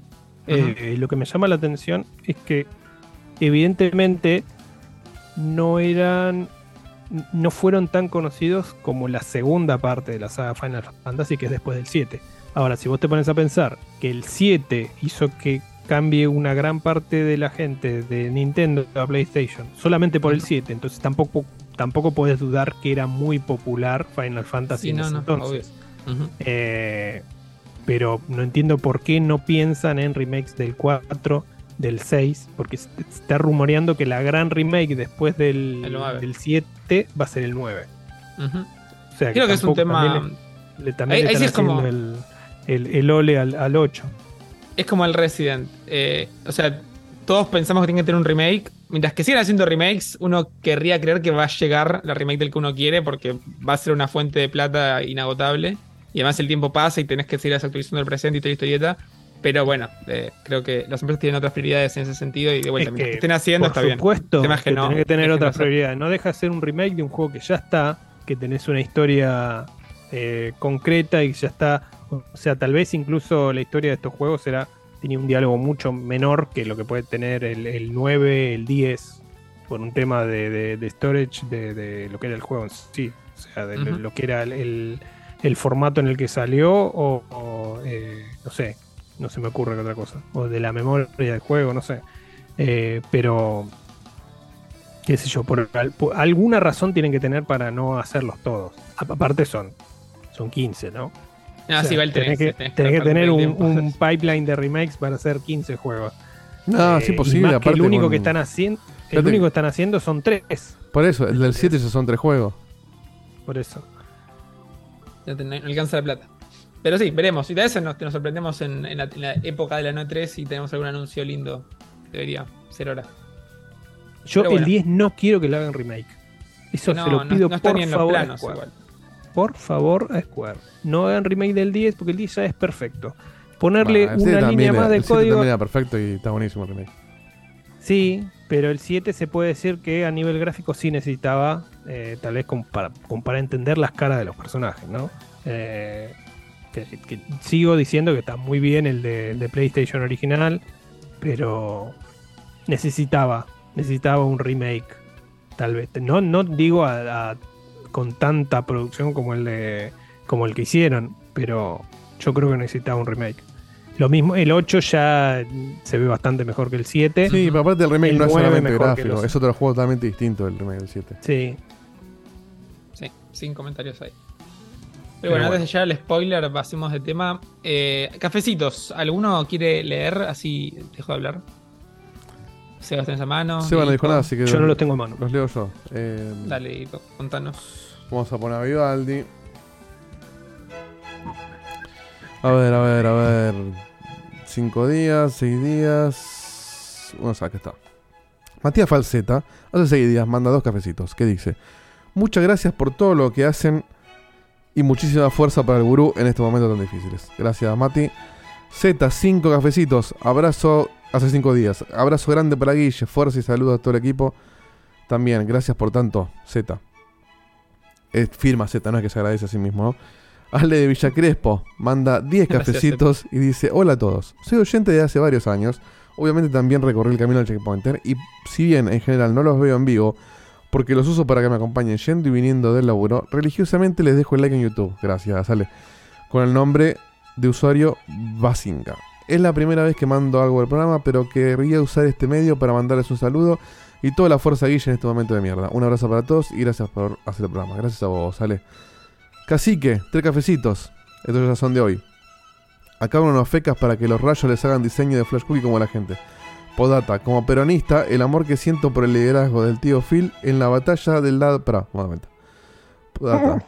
Como peronista, el amor que siento por el liderazgo del tío Phil en la batalla contra el lado oscuro de Sony es similar al amor que siento por la jefa Cristina contra el lado oscuro de las oligarquías. Eh, coincido con lo, de, con lo de Phil. Consigo solamente con lo de Phil. El resto no. no Pero es una buena comparación, sí.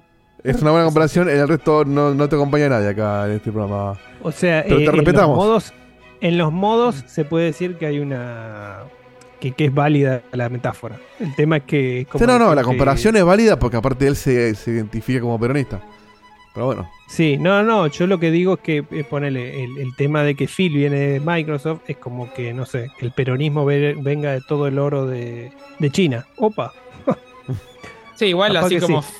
Phil estuvo muy bien en algún momento, la está recontracajando. Así que no sé qué. Y bueno, hay gente que ya lo que, le- como decía yo la semana pasada, lo quiere funar eh, y otra gente que lo sigue idolatrando. O sea, En fin, lo importante, chicos, no importa eh, ni Empas, ni la banda, ni nada. Lo importante es que no gobierne la derecha. Vamos con último cafecito. Hassan Karaman mandó recién cuatro cafecitos que dicen: Seba, no me ningunees, cochino, que tuvimos una relación muy linda durante varios meses. La verdad, lo están ninguneando a Hassan. ¿eh? celosa, celosa, porque le- no la puedo nombrar. En fin, eso fue todo por ahora. Pronto cafecitos, bueno. Muchas gracias, Dedito, por leer tan amablemente esos cafecitos. Deliciosos y jugosos cafecitos. Eh, perfecto, seguimos con las secciones de remake barra remaster y vamos a hablar a, a uno de uno de los juegos que está en la portada del día de la fecha. Y es uno de los, creo que de los más esperados. Todos son así grandecitos y todos vienen de algún lugar bastante grande o, o- o donde la gente le tiene mucho cariño. En este caso me estoy refiriendo a, ni nada más y nada menos, que el Advance Wars 1 más 2, que Re- es... Reboot Camp. Reboot Camp, gracias. Dieguito, sí, es la, es la vuelta de eh, Advance Wars, por fin, después de tanto tiempo. Y el primer juego de Advance Wars salió hace 20 años, lo cual me parece una locura. Tiene sentido porque es verdad, tipo. Refrescame, eh, esto es un remake, un remake de dos juegos que ya Pero- existen, no es uno nuevo. Es un remake de los juegos que ya existen. Lo que hicieron fue, obviamente, adaptar todo a la pantalla de la, de la Switch. Y además hicieron como una especie de full remake gráfico. Pero pasaron de un. que es la parte más polémica del asunto, creo. Pasaron de un pixel art muy lindo y tenía mucha identidad a esto que ven en pantalla que no deja de parecer un juego de teléfono genérico o uno de esos que te aparece la publicidad tipo en Facebook y decís. No, "Oh, pero se ve lindo jugarlo", también, se ve lindo. se ve, se ve lindo, indiscutiblemente. No da pero para hacerlo pixel El original se veía un poquito mejor. Me parece que pueden haber buscado un estilo ligeramente distinto. Pero igual no deja de ser una interfaz y lo importante del juego está en otro lugar. Pero para mí, o sea, mínimamente le doy la derecha de que es polémico. Polémico, entre comillas. Así que eso es lo primero. Pero antes de meterme a, cómo envejeció el juego, lo que trae el juego de, de- nuevo, sí contarles que es un juego que trae el 1 y el 2, justamente. Vos podés acceder al 1 y el 2 eh, cuando quieras. Es, el juego te invita a no jugar el 2 hasta que pases el 1 porque la historia está conectada y y te lo advierte. O sea, si quieres hacerlo, puedes hacerlo, pero deberías no hacerlo. Y aparte, tiene modos online de pelea y tiene modos de creación de mapas. Así que si de repente te fascina todo esto y querés hacer vos lo tuyo y meterle ganas a toda la parte multijugador, podés hacerlo también. Así que eh, tienen todas esas opciones para, para jugar. De hecho, mientras que estoy diciendo está pasando en pantalla, así que fantástico el, el sync que tuvimos con eso. Y también destacar que también está pasando en pantalla ahora que a todo lo que son las animaciones de los poderes especiales y los personajes los hicieron ese dibujito tipo súper lindo que hasta parece de Dotemu, tipo... No, Dotemu no, los que hicieron el Virtua Fighter y las tortugas es Dotemu. Se me fue el Eh, nombre. Dotemu, sí. Ah, Virtua sí, Fighter me no, parece hizo que el no, el Streets of Rage. Streets of Rage, sí. Tipo, tiene esa animación que decís, tipo, qué, qué belleza, qué bien que les queda esa especie de 2D, pero al mismo tiempo 3D, así que todo, ¿Quién todas las animaciones van por ahí. de esto, Facu? Eh, ¿qué, qué te importa? ¿Qué te importa Inc? Me lo paso por los huevos. Eh, exactamente. Eh, dicho ¡Los todo huevos! eso, ahora lo, ahora lo busco. Dicho todo eso, eh, a ver, ¿qué pasa con este juego que me parece muy interesante? A mi gusto, es un juego que básicamente inventó un género, entre muchas comillas, y uno puede verlo de dos formas. De hecho, como esto que estuviera Beto acá para, para, para charlarlo con él. Way Forward, pero- dice acá Bacaro Gustavo. Sí, Way Forward. Way Forward, sí, sí. Sí, igual era ¿Qué- para qué- joderlo qué- a- Ah. ¿Qué dije yo? Este me acuerdo, de hecho, este es el remake. Este me acuerdo que lo hizo Beto hace un año y pico. El ¿Puede anu- ser? No, el anuncio. No, sea, lo este juego trajo como- recién. Sí. Ah, el anuncio puede ser, tenés razón. Él lo trajo cuando trajo todas sus secciones de juegos o como algunos Claro, de los este no de- etcétera.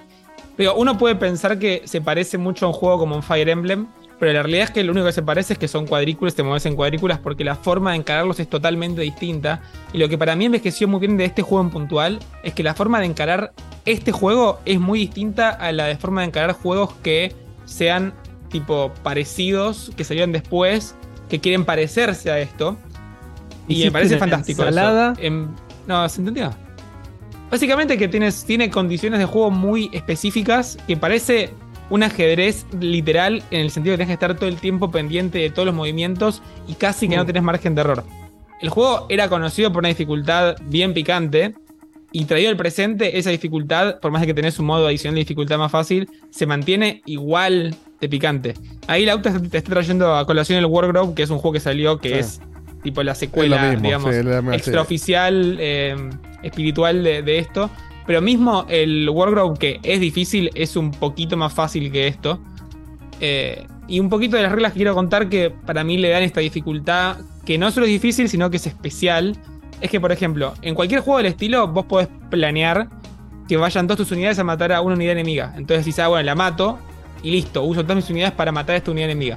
En este juego funciona distinto porque cada unidad tiene, digamos, 10 puntos de vida. Si vos a esa unidad enemiga le bajás 5 puntos de vida, esa unidad enemiga con 5 puntos de vida te hace mucho menos daño que una unidad con 10. ¿Se entiende? No es una barra de vida, Claro, sino que los puntos de vida te 10 bajan las. Son como 10 tanquecitos, bajaste Ujú. 5 tanquecitos. Entonces de repente la estrategia cambia por completo si estás pensando en, uy, tengo que sacrificar todo para matar a uno, o tengo que sacrificar, no puedo sacrificar todo y tengo que matar un poquito tipo equitativo porque si me contraatacan no me pueden hacer mierda, ¿se entiende? Y eso créanme que es la base fundamental del juego. Después de eso, tiene estas cositas que hasta te dan bronca, que igual son justas porque son para vos y para tu rival, pero vos querés hacer, por ejemplo, podés unir unidades. Si tenés una unidad con 5 y otra unidad con 5 y son de la misma unidad, podés unirlas. Ahora, si las unís, perdés el turno de ambas. Entonces, de vez en cuando quedás en esa situación donde te unís y de repente quedaste expuesto y te fajan. Podés capturar tipo ciudades, que es lo que están viendo en pantalla, que son como edificios.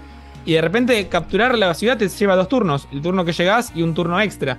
Y encima capturás por tus puntos. O sea que si a vos te atacan en la ciudad y de repente perdiste 5 puntos, tenés que usar otro turno más. Entonces tenés unidades inmovilizadas por 5 turnos. Y de repente no sabés cuándo el enemigo te empieza a atacar con un helicóptero que salió de la nada y te recontrafaja.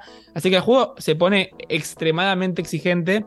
Y después, como se puede imaginar, tenés esta cosa de que tenés 20 tipos distintos de unidades. Cada uno tiene fortalezas y debilidades contra otras, e- e- etcétera. Pero la realidad es que tiene tantas mini reglas que les quedan muy bien y están tan bien puestas en este contexto de guerra que el juego se hace único, divertido y un desafío que me parece muy bonito. El único pero de eso, que es lo que nos pasó en el stream en el último nivel que jugué, es que hay niveles que parece que si no haces lo que el juego quiere que hagas específicamente como lo, quiera, como lo quieras que hagas, eh, no lo pasás. Y eso es un poco choto, porque a nivel que jugué yo, que creo que está bastante bien explicado en el stream, tenés que hacer las cosas de una forma muy puntual. Y no está bueno que, que falles si estás haciendo una estrategia que está buena. Y probamos cinco estrategias distintas y no funcionó ninguna hasta que no hicim- hicimos una en puntual. Entonces creo que eso es algo que no le podés echar la culpa a un juego de hace 20 años. Creo que sí se mejoró en el tiempo y creo que mejorarlo por demás tiene la, el riesgo de hacerlo muy fácil, pero en este caso puntual creo que algunos niveles pecan de eso y bueno, pasa. Yo te voy a decir una Eh, cosa. sí. Eso que de lo que vos te quejas es para mí lo que me revienta eh, en otros juegos. Pero al revés. ¿Qué quiero decir? Que para mí falta un poco de eso en un montón de juegos más orientados, no, nada que ver con este género, ¿no? Pero en acción-aventura. Y vos no tengas tanta libertad de pasarlo como se te canten las pelotas. Si no encontrás un sweet spot y le empezás a disparar de rango a un enemigo, boludo, y lo matás así. Tiene que tener algo Sí, sí. especial que te permita ir con otras, con, con variables que te da el juego para que vos puedas aprovechar en serio el juego. Si no, termi- Sí. termina siendo aburrido. Y lo digo, por ejemplo, eh, con Horizon, que no terminas usando todas las cosas, por ejemplo, que tenés. Ujú. Eh, eh, las diferentes, está bien que todo se siente como que es un arco y flecha, pero no terminas usando los distintos daños elementales o las bombas esas que te pegotean los eh, eh, enemigos. Eh, un montón de cosas que no usas, eh, tal vez porque es arriesgado encararlo de esa manera, eh, eh, y, y termina siendo haciéndolo aburrido. Entonces, para mí esas cosas, esa- esos- esas restricciones terminan siendo en algunos casos beneficiosas para el, Sí, sí, para el juego en sí, porque te hacen explorar cosas que tiene el juego que si no vos las pasas por encima y te, te chupan un huevo. De hecho, siguiendo en la línea que estás comentando, Seba, quería dar un ejemplo justamente con el Horizon, que de hecho pasé el DLC tipo antes de hace dos días. Ahí tenés ese ejemplo de decir tipo, uy, me podrían exigir un poco más para que experimente más con todo lo que tengo. Y la prueba y error podría ser divertida, pues en cuando estás tipo, ah, no, me están fajando acá y tenía que hacer justo. Horizon creo que lo maneja mal, pero los juegos que lo maneja bien, por ejemplo, son los dos God of War nuevos. Que los combates entras a un jefe final y decís tipo, uff, me va a hacer mierda, pero como que de alguna forma está tan bien pensado que empezás a reaccionar vos como jugador lo suficientemente rápido para darlo vuelta o al menos tener una buena idea de cómo darlo vuelta. Entonces, ese es el ejemplo de cómo se usa bien la dificultad para darte esa sensación de que no podés, pero podés. Y el Horizon es la sensación de cómo se hace eso mal. Este juego está en un punto medio, tirando para arriba igual, pero no deja de estar en un punto medio. Y eso en que decís Ragnarok lo sentí menos eso. En el Ok. Ragnarok yo sentí que con el escudo que yo eh, elegí, que era el, el escudo medio tanque, podía pasar todo el juego con eso. O sea que Ujú. no necesitaba eh, ir a buscar el escudo ese que era más eh, propenso para el. más indicado para el parry. eh, o u otras armas que. eh, no sé, elementales también para derrotar di- distintos enemigos. No maté a todos los, eh, los Este que son está. el, el símil Valkyrias. A 60, ¿no, Facu? ¿Cómo? 60 vale Sí, este, ¿no? Y ¿Los vale? 60 o pase. Bueno, Vale, sí, o pase. ¿Vale un voucher o te arrepentís? Mira, yo lo, lo tenía muchas ganas, no me arrepiento para nada, le tenía muchas ganas, pero me lo acordaba un poquito más fácil. Un poquito. En, en su momento no lo pasé, jugué un montón, me trabé, igual era, era chico. Pero no ahora tiene- es como que digo, uff, no tiene nivel de dificultad, meterme en eso. es lo que es. Sí, sí, podés, podés bajar la 1. Ah, bueno, entonces. Te deja bajar un cambio. Entonces, si podés Sí, sí, no, bajarlo. pero ahora, después, después a- hasta el stream, hasta la última misión del stream, venía jugando difícil y venía pasando. El stream me costó un huevo, después dije, bueno, voy a jugar así, si pierdo más de dos veces, tal vez la bajo, si no, no, voy a ver. Pero ahora estoy como, tengo que meterme esto como si fuera un trabajo, tipo, tengo que meterme, pensarla bien y bancarme las consecuencias. Respondiendo a lo que hice en el chat, tenés la opción de hermosa. volver un turno atrás, o sea, podés reiniciar un turno, pero no podés volver un turno atrás y no podés hacer grabaciones de ningún tipo. Así que si te perdés al final de la hora, te recontra jodés y empezás de vuelta, igual eso saben que me gusta. Así que esas son Sí, las yo, este es uno de los que tengo en la posible lista para el voucher que me queda. Todavía no estoy decidido. Si no tenés una cosa así tipo voucher para aprovechar los precios y toda la historieta, igual sí recomiendo el Wargrow si te interesa el género y si te encanta el Wargrow y querés más de lo mismo y hasta mejor, vayan con este. Si no, Wargrow me parece una mejor opción y es mucho más barato además y tiene la misma esencia y es igual de divertido, así que va.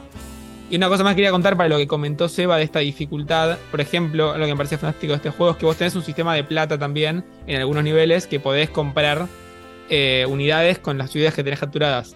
La máquina, o sea, no podés hacer esto, irte para atrás y empezar a tipo a, a, no sé, atrapar enemigos y matarlos, porque la máquina no te va a dejar respirar nunca. Si la máquina puede comprar el tanque más fuerte y hacerte mierda sin dudarlo, te lo va a hacer. Y así funciona toda la dificultad del juego.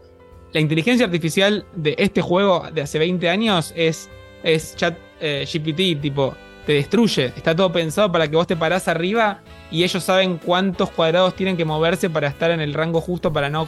Es, o sea, es fantástico lo bien hecho que está, es frustrante lo bien hecho que está, pero me parece que está bueno. Y bueno, para pero de vuelta, si si podés adaptar la dificultad a tu nivel, está bueno. Si te cuesta mucho, le Ah, bajas un poco la dificultad. Es como Sí. jugar al, al ajedrez son eh, contra la máquina. Le bajás Sí, la dificultad es y listo. Te juro que sí, eso sí. Y después lo último para comentar es que como sabrán o no, este juego eh, se demoró originalmente por la guerra de Ucrania y no me quiero poner en moralista ni mucho menos, pero la realidad es que el juego totalmente glorifica la guerra. Es impresionante, pero glorifica la guerra. Es tipo, hay niños contentos de estar manejando tanques y masacrando el ejército enemigo. Y no comparto que frenan un juego por nada, para mí no debería ser así, pero la realidad es que totalmente puedo ver cómo el juego glorifica la guerra sin ningún tipo de, de- de punto medio. Así que me pareció interesante que hayan hecho eso porque es una de las pocas Pero veces para, que para, para, decís, vos me "Ah, estás diciendo que tiraron para atrás el marketing del Sí. juego y la salida del juego por el tema de la guerra o eso, porque, literal. hay- porque el equipo que lo desarrolló está en Ucrania. No, la primera. No tiene sentido. O sea, eh, ¿Sí? eh, si, si vos decís, "Est- estalla el conflicto de Ucrania, no, lo, lo sé, eh, lo- lo sacamos cuando termine la guerra. Y, pero puede ser un tema en sensible. Es como 2025, cuando. boludo, y todavía estás. ¿Te acordás que atra- atrasaron a Spider-Man cuando teníamos las torres? Porque había un montón de escenas que tuvieron que hacer de vuelta porque estaban las torres gemelas. Está bien, bueno, pero en ese caso no las van a tirar de vuelta a la torre. O sea, o sea, sacás las escenas, lo editas de la manera más, más pronta posible y listo. Eh, pero en el caso, si estás esperando realmente que no haya un contexto de guerra en el mundo, te, te vuelve viejo. No, igual yo entiendo Mirá, que lo que dice es que de- no es que demoniza la guerra como puede ser un. Ay, no me sale ahora el nombre de este juego. El. Eh, de- sí, War of el Ah, Atomic. No, Heart. Valiant Hearts. No, bueno, ese es un ejemplo. Ah, no, yo decía el otro, el que, el que sos un sobre, el que maneja los sobrevivientes de la guerra. Tendría que haberlo pensado antes. sí. This War of Mine. This War of Mine, ahí está. This of ese. Mine. Ahí está. Ese juego eh, está en contra de la guerra, te muestra lo crudo de la guerra. Acá lo que dice Facu es que te muestra la guerra como algo divertido y como que los nenes están contentos de cagarse a tiro. Exacto. Este, bueno, entonces, eso, eso la- para alguien que está en medio de una guerra puede ser. Pero, Este, pero. ¿hay muerte real? ¿Vos ves a muertos? Y están tirando tiros y misiles. tirando y bombas y unidades se tirando bombas, claro, pero si, qué sé yo, si ves a los tipos, termina la batalla y los ves con una banderita blanca, como en los dibujitos, pierde el sentido lo que es guerra y son nenes No hay banderita blanca, tampoco hay cuerpos. eh, Claro, no hay desmembramiento. Y bueno, acá encontré la noticia, literal, eh, 9 de marzo del 2022, Nintendo eh, demora indefinidamente eh, el juego por la invasión de Ucrania y deja de mandarle juegos a Rusia. Claro, bueno, acá lo que dice Porco, atrasaron el tráiler de. Zelda porque llamaba Tears of the Kingdom y justo se había muerto la reina. Eh, Yo insisto que cada uno tendrá su punto de vista. Yo personalmente nunca haría nada así por nada de eso, pero podés ver por qué alguien sí lo haría. Pero por algo vos no sos gerente de marketing. Y, y bien, y bien así. Puede ser. Yo lo, lo usaría para promocionar más el juego. Claro. le haces el DLC de Rusia y Ucrania para que juegues en tu bando. Totalmente. Gran idea. Pero bueno, eso fue Advance Wars. Gracias, Facu, de vuelta. Muy amable. Qué, qué buena cobertura. Eh, pasemos bien, Facu. a. Gracias, Eva. Bien, Facu, bien, Facu. Pasemos al. Gracias, Edito. Buena cobertura. Eh, pasemos al, al- al siguiente tema y para dejar de hablar un poquito más de vuelta, vamos a, a lo que todos están esperando de la mano de Seba. Contanos, Seba, qué es lo último, qué pasó, qué dijo Phil, qué dijo la CMA, cómo está prendido fuego todo en el mundillo de los verdes contra los azules. Bueno, bueno, bueno, bueno. Vamos a ver qué pasó. Ayer era el, el último día donde se podía expedir la CMA, Competition Markets and Authorities, que es el organismo de regulador de, eh, de adquisiciones y merges de, de compañías en el Reino Unido. Entonces tenían que dar su veredicto. ¿Qué pasa? Hace un mes y pico eh, habían hecho un, un anuncio preliminar eh, que decían que se retractaban de algunos eh, de algunos dichos que ellos mismos habían dicho en, eh, en lo que era la evaluación preliminar. En la evaluación preliminar habían dicho básicamente lo mismo que decía Sony. En el mercado de consolas no se puede tener un, jugador de los principales que tenga que amase tanto poder como en la franquicia de Call of Duty, que eh, es imposible de comparar, que no hay forma de comparar eh, los estudios de desarrollo de ninguna parte con los de Activision, que eso sumado al poder de Xbox sería insoslayable, bla, bla, bla, bla. Eh, eh, ¿Qué hizo Microsoft? Hizo un estudio de mercado con encuestas y demostró que lo que había dicho la CMA de que el 25% de, de los consoleros de no tener Call of Duty en PlayStation se pasarían a Xbox, hizo un estudio de mercado y demostró que de ese 25 en realidad más o menos lo real era un 3%.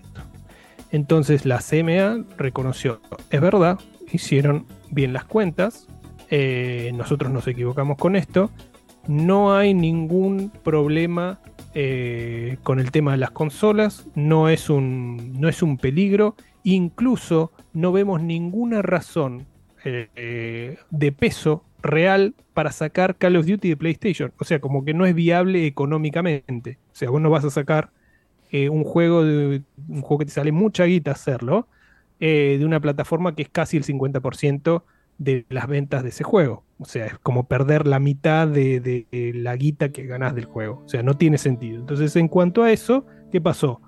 Todo el mundo pensó, bueno, ya está. Microsoft movió las fichas o compró un par de muñecos ahí adentro o realmente, eh, ante la equivocación que se habían mandado en los cálculos, no pudieron volver para atrás. O sea, eh, después de todo, el mercado de consolas no lo es todo y hay un montón más de... O sea, el mercado de consolas es un 10%, 15% de la cantidad de PCs gamers que hay en todo el mundo.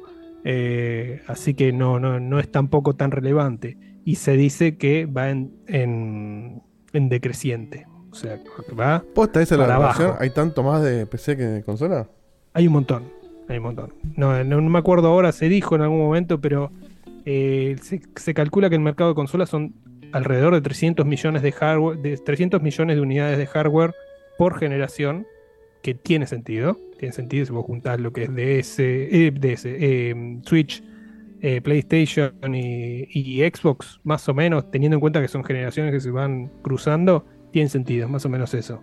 Eh, y que tenés como 1.500 millones de, PCs en el mundo, o más, PCs gamers. Eh, entonces, uno pensaba que esta. Que, ¿Para qué vas a decir un mes y medio antes esto? Es como que vas avisando, bueno. Eh, igualmente en ese momento, cuando ellos se retractaron, dijeron, todavía nos preocupa el tema de la nube. Así que nos vamos a.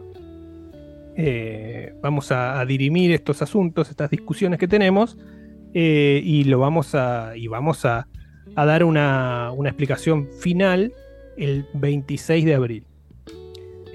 Ah, después de esto, Microsoft empezó a anunciar todos los acuerdos que había tenido con otros eh, oferentes en la nube, o sea, con, eh, firmas que no, las conoce nadie, pero literalmente nadie. ¿eh? A Pepito, que tiene cuatro servers en, en Quilmes, bueno, Pepito va a tener por 10 años Call of Duty, gracias a nosotros hemos firmado un acuerdo. Eh, firmaron con Nintendo, firmaron con Nvidia, que Nvidia en su momento había sido uno de los que se quejaba. Eh, y quedó ahí. Bueno, Microsoft hizo los deberes. eh, Brad Smith mostró, que es el presidente de Microsoft, mostró que la torta de- de market share en relación a PlayStation era muy desfavorable porque decidieron obviar completamente a Nintendo. Además, hicieron el lobby este de los congresistas que están en contra de, de, los, eh, de las exclusividades japonesas que tiene PlayStation. En parte piensan que es porque eh, Nintendo prohíbe que eh, algunas editoras japonesas laburen con Xbox, cuando en realidad ellas se defienden diciendo que no es guita de PlayStation, esto es costo-oportunidad, no, no nos compran bien en Xbox, entonces decidimos no lanzar el juego. Eh, puede haber posiblemente una mezcla de ambos, ¿no? O sea, si PlayStation agarra el publishing de la mayoría de los juegos importantes de Japón y les dice, les pone como cláusulas, eh, si yo te hago el publishing, no me vas a lanzar el juego en Game Pass, pues me estás cagando a mí. Yo estoy gastando guita en publishing, es normal que te pida que no lances en, en Game Pass.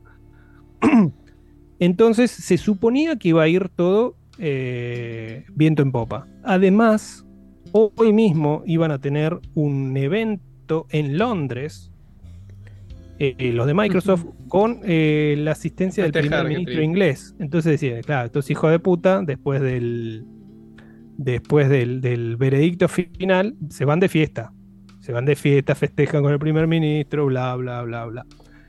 Y el tema es que, bueno, eh, de un momento para el otro, eh, claramente cambió, cambiaron las aguas. ¿Y qué dice? La, la CMA dice que prohíbe el trato solamente en UK.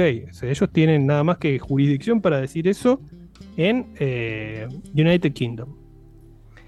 Eh, y dicen que ¿Y esto por qué, el tema de la ¿esto nube. qué significa? O sea, que lo pueden comprar y, y vender en... No entiendo. ¿Cómo Igual, una ellos compra? dicen que no pueden distribuir, o sea, que la compra no se puede hacer efectiva en, en UK.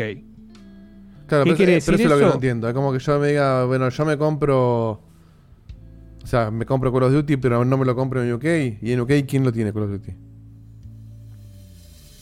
eh, No, siempre se no sostuvo. tenés. Vos te, siempre se compras, vos te lo compras o lo compras que- la empresa, no, no puedes comprar en un lugar y no en Siempre otro. se sostuvo que para que el acuerdo se, se cristalice, todos los principales actores del mundo, todos los principales reguladores del mundo tenían que aprobar.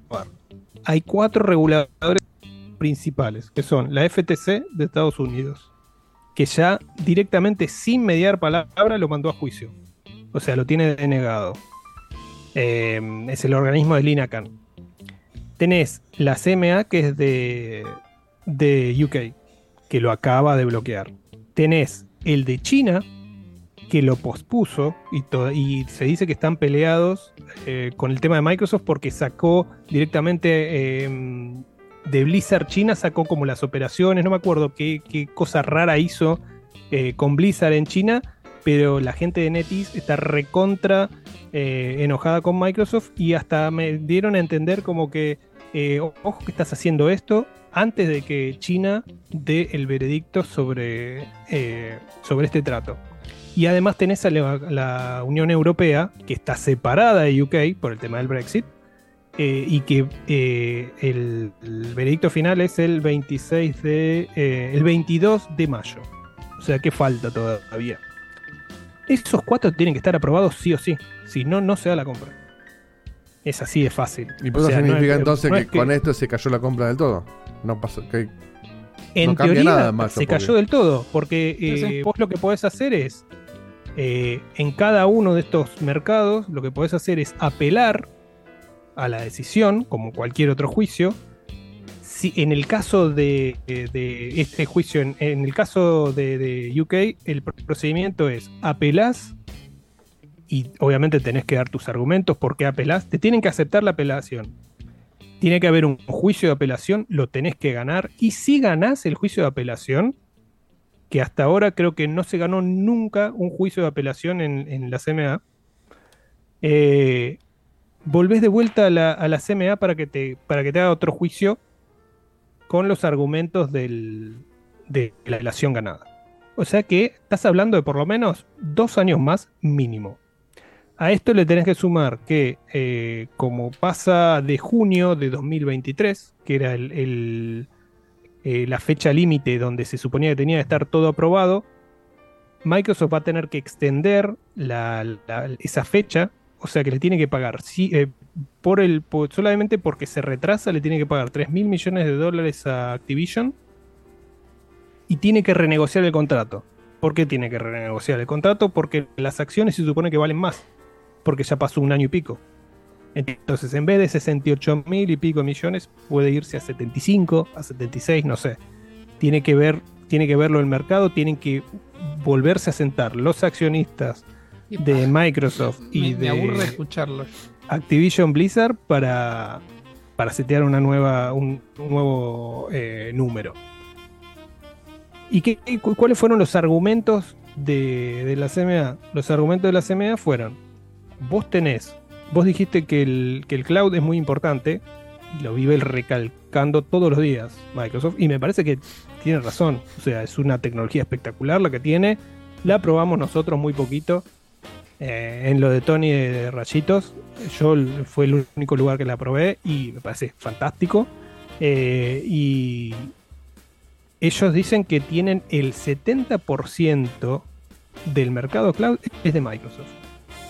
Y si vos a ello le sumás que tiene Windows como el sistema operativo monopólico, si querés decirlo, del mundo, que es in- indiscutible. No sé cuánto será razón de, de cuántos sistemas operativos hay diferentes en, en- en las pe- en todas las PCs del mundo, pero debe ser del 90% como mínimo. Eh, No sé si 90 igual, eh, ¿eh? porque Mac también tiene un montón. Pero es cierto que es de lo más es- es imposible de comparar. Entonces vos, te- vos estás dando un escenario en el que, por más que hoy el cloud gaming sea el 1% de lo que es todo el, tema de la guita que se genera eh, a nivel mundial de videojuegos, de un momento al otro, con tantas IP, con tanto poder de fuego, con tantas IPs que son muy grandes como son, porque no es solo Call of Duty, es World of Warcraft, es Candy Crush, o sea, son IPs que solamente ellas hacen Sí, un bueno, montón de guita a cada Sony una. solamente le interesa Call of Duty, le chupa bola Candy Crush. A Sony le interesa Call of Duty, por supuesto, porque es la única que le pega en el mercado de, de- de consolas. Pero en general, eh, a, nivel, a nivel general de lo que es la compra, es, es, eh, es fuertísimo, porque tenés IPs que son incomparables. O sea, tenés Diablo, que está bien, Diablo no, no es, no es un Call of Duty, pero es muy grande también. Tenés World of Warcraft, que hoy no es lo que era, pero es fuertísimo. Y tenés eh, Candy Crush o cualquiera de las, de las franquicias de King que hace que ganen un montón de guita. Entonces dijeron, estos son argumentos suficientes para que nosotros, si aprobamos esto, los demás oferentes de cloud en los próximos años no tengan forma de competirte. O sea, cualquiera que se quiera formar eh, su, su quintita de cloud, ya sea Sony, Nintendo, eh, Tencent o el que sea, no va a tener forma de competirte en el tema de la nube si vos tenés esto. Esos fueron Igual, los a- argumentos. ahí está la Mira, yo venía de un lado después del otro y ahora vuelvo al lado original. Porque los argumentos son una, son una pelotudez. Primero que nada, porque si eso es verdad, ya no tenés forma con o sino de Call of Duty. Punto principal, inicial, porque requerís una inversión en infraestructura tan grande que no es tan fácil hacerlo. Y de vuelta, ya estás años luz atrasado. Si vos me dijeras que Sony lo quiere hacer, a ver, Microsoft lo hace bien porque ya está pagando eso para todos sus servicios de nube. Y Microsoft tiene Xbox y tiene Azure. Sony no tiene eso, entonces tendría que unirse con Amazon para hacer lo mismo en conjunto. No tiene otra opción. Invertir solo es muy caro y tiene que aprovecharse de la infraestructura de otro. Si me dijeras que Sony estuviese usando cualquiera de los dos, digo de Google, exacto. Hubiese- estuviera haciendo algún plan con alguno de ellos dos, bueno, todo bien, te lo podría entender. Pero la verdad que no. O sea, es un argumento bastante choto. Es que no, además, eh, a mí no, me- no solo no me parece choto, sino que me parece razonable. Porque si vos eh, estás analizando eh, cuál es el motor principal de por qué lo está haciendo Microsoft, que no es por Call of Duty, y ellos nunca mintieron para eso, es para expandirse a nivel mobile Sí, y es para expandirse a nivel cloud. Si vos sabés que le va a poner más guita todavía a lo que es Pero a lo si que sos- tiene ahora en cloud, es, es imposible, boludo. si sos el único que lo está haciendo y el único que puede hacer en esa infraestructura y realmente en esa línea de pensamiento tenés la posibilidad de efectivamente por darle el juego a ese a cualquier persona en un teléfono, ¿por qué te negarías a eso? Y de vuelta, se le estás dando con el resto de los juegos que estás poniendo en Game Pass, no es que es todo o nada. Eso es lo que me parece a mí lo, lo, que, lo que se queda pobre. Si me hubiesen dicho no queremos que pase la venta porque no queremos que una franquicia grande se quede con un lado de, de los que hacen las consolas, te diría, ah, bueno, está bien, no estoy de acuerdo. Es pero que las consolas sentido. acá no importa. Pero el cloud- según lo que No, dijeron, lo les entiendo, importa eh, tres huevos. Les importa tres huevos. Eh, y lo que sí tuvieron en cuenta fue que tampoco le. O sea, eh, Microsoft también hizo hincapié en el tema de meterse en mobile. eh, porque les gustaría tener su, su propia store mobile, bla, bla, bla, bla. Y dijeron, mirá, no sé cómo, ni siquiera si vos te querés meter en mobile, ¿cómo vas a hacer para meterte en lo que tiene Apple con, con, el, con el store de Apple y el que tiene Android? Es imposible meterte ahí. O sea, e- esa es otra de las cosas que dicen los documentos de, la respuesta, que no tiene sentido que te metas ahí de esa manera porque no, no vas a poder hacer nada. O sea, eh, eh, eso sí puede ser una parte cuestionable de lo que es la, la respuesta. Eh, pero para mí tiene todo el sentido lo que dijeron. Ahora, ya hay conspiranoicos que dicen, no, en realidad esto es una excusa y le hicieron, es una jugarreta, en realidad para decir que, para no, para no quedar como amigos de, de- Sony, eh, pero en realidad lo verdadero es el tema de las consolas. Ahí eh, se está, está hablando de que eh, Lina Khan, que es la titular de la FTC de Estados Unidos, estuvo hace una semana y media con la gente de la CMA y que les pudo haber influido su decisión. Cualquier cosa. Cualquier cosa. Mira, o sea, para- si- si, vas, si vas a desconfiar de, de- de- de toda la corrupción del mundo, ya no puedes confiar en más nada. O sea, tampoco, tampoco puedes confiar en los congresistas que además de que tienen un montón de guita donada de gente anónima de Microsoft que le van a pedir, eh, imagínate una vieja de, de 65 años pidiéndole a Final Fantasy, eh, a Square que lance Final Fantasy XVI en Xbox. ¿Dónde la viste, boludo? O sea, eh, si vas a desconfiar, tenés que desconfiar de todo y está todo podrido. Y es muy probable que sea así. Pero Igual, es- objetivamente, a Sony es, es, es como es política barata, pero Sony le está pa- pa- dejando pasar un montón de cosas. Ah, no, bueno, pero en realidad es un coso. Y a Microsoft con esto no le están dejando pasar una. A mí me parece que se puso demasiado extrema ese, esa, esa bifurcación en muchos Es sentidos. y que, ponete, ponete en, en un sentido, mira, vos tenés a Microsoft que no es un, un- o sea, Microsoft en números está mal, pero es un Sí. competidor que tiene 30 estudios.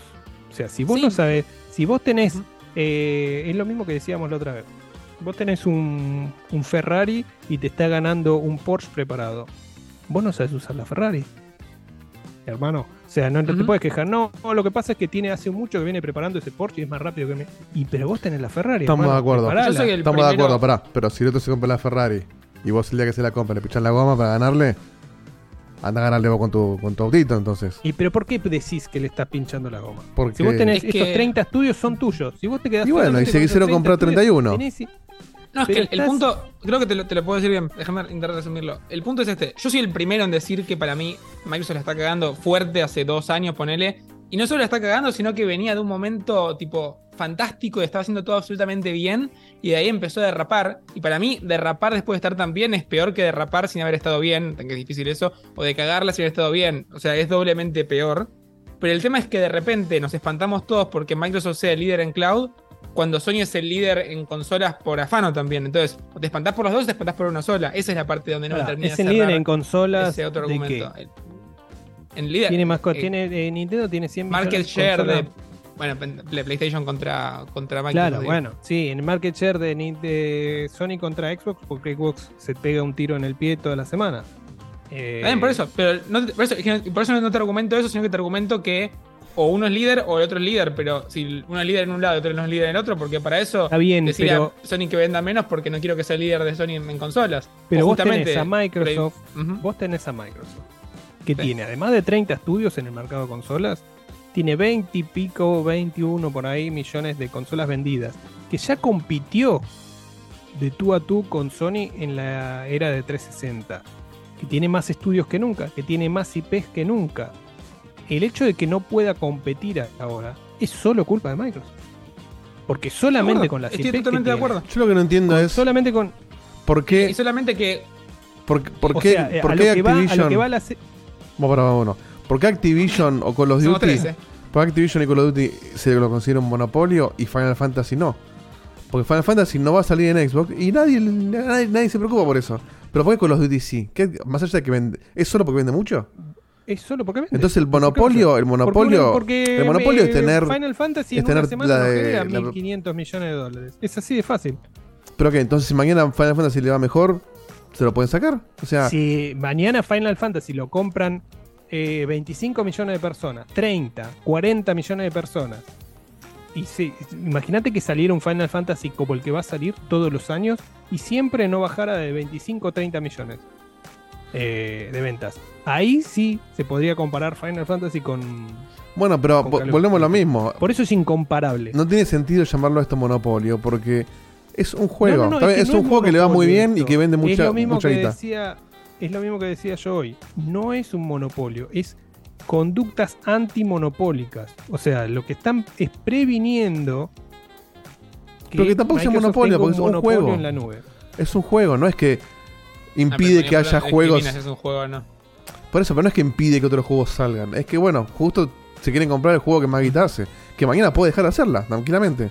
Así como en su momento se cayó Battlefield o se cayó PS, se puede caer Call of Duty. No es que, o sea, es el mismo caso que un Final Fantasy. La única diferencia es cuánta guita mueve. Entonces, me parece que no tiene sentido el argumento de ventajas o desventajas. Es simplemente te compraste el juguete más caro y no quiero que tengas el juguete más caro vos. Es que no, no, no, eh, para mí no va así. No va así. Pero de cualquier manera, suponete eh, que, que- Que lo divertido es que lo estamos que están, que lo que argumentando está bien. Lo que dice la CMA aplica solo en, en UK. Si vos querés hacer algo, hay alguna forma de Pero no era que- hacerlo. no era que si no están todos de acuerdo se cae. Quedás como el reorto, pero tal vez hay una forma de hacerlo. Que vos no saques eh, los juegos en, en UK. Para mí no lo va, no, no, o sea, imagínate que eh, Microsoft quedaría mal directamente con el Reino Unido para siempre. Ahora, De hecho, ya supongamos- está quedando como el culo. Decilo, decilo. ¿Tenés información de eso?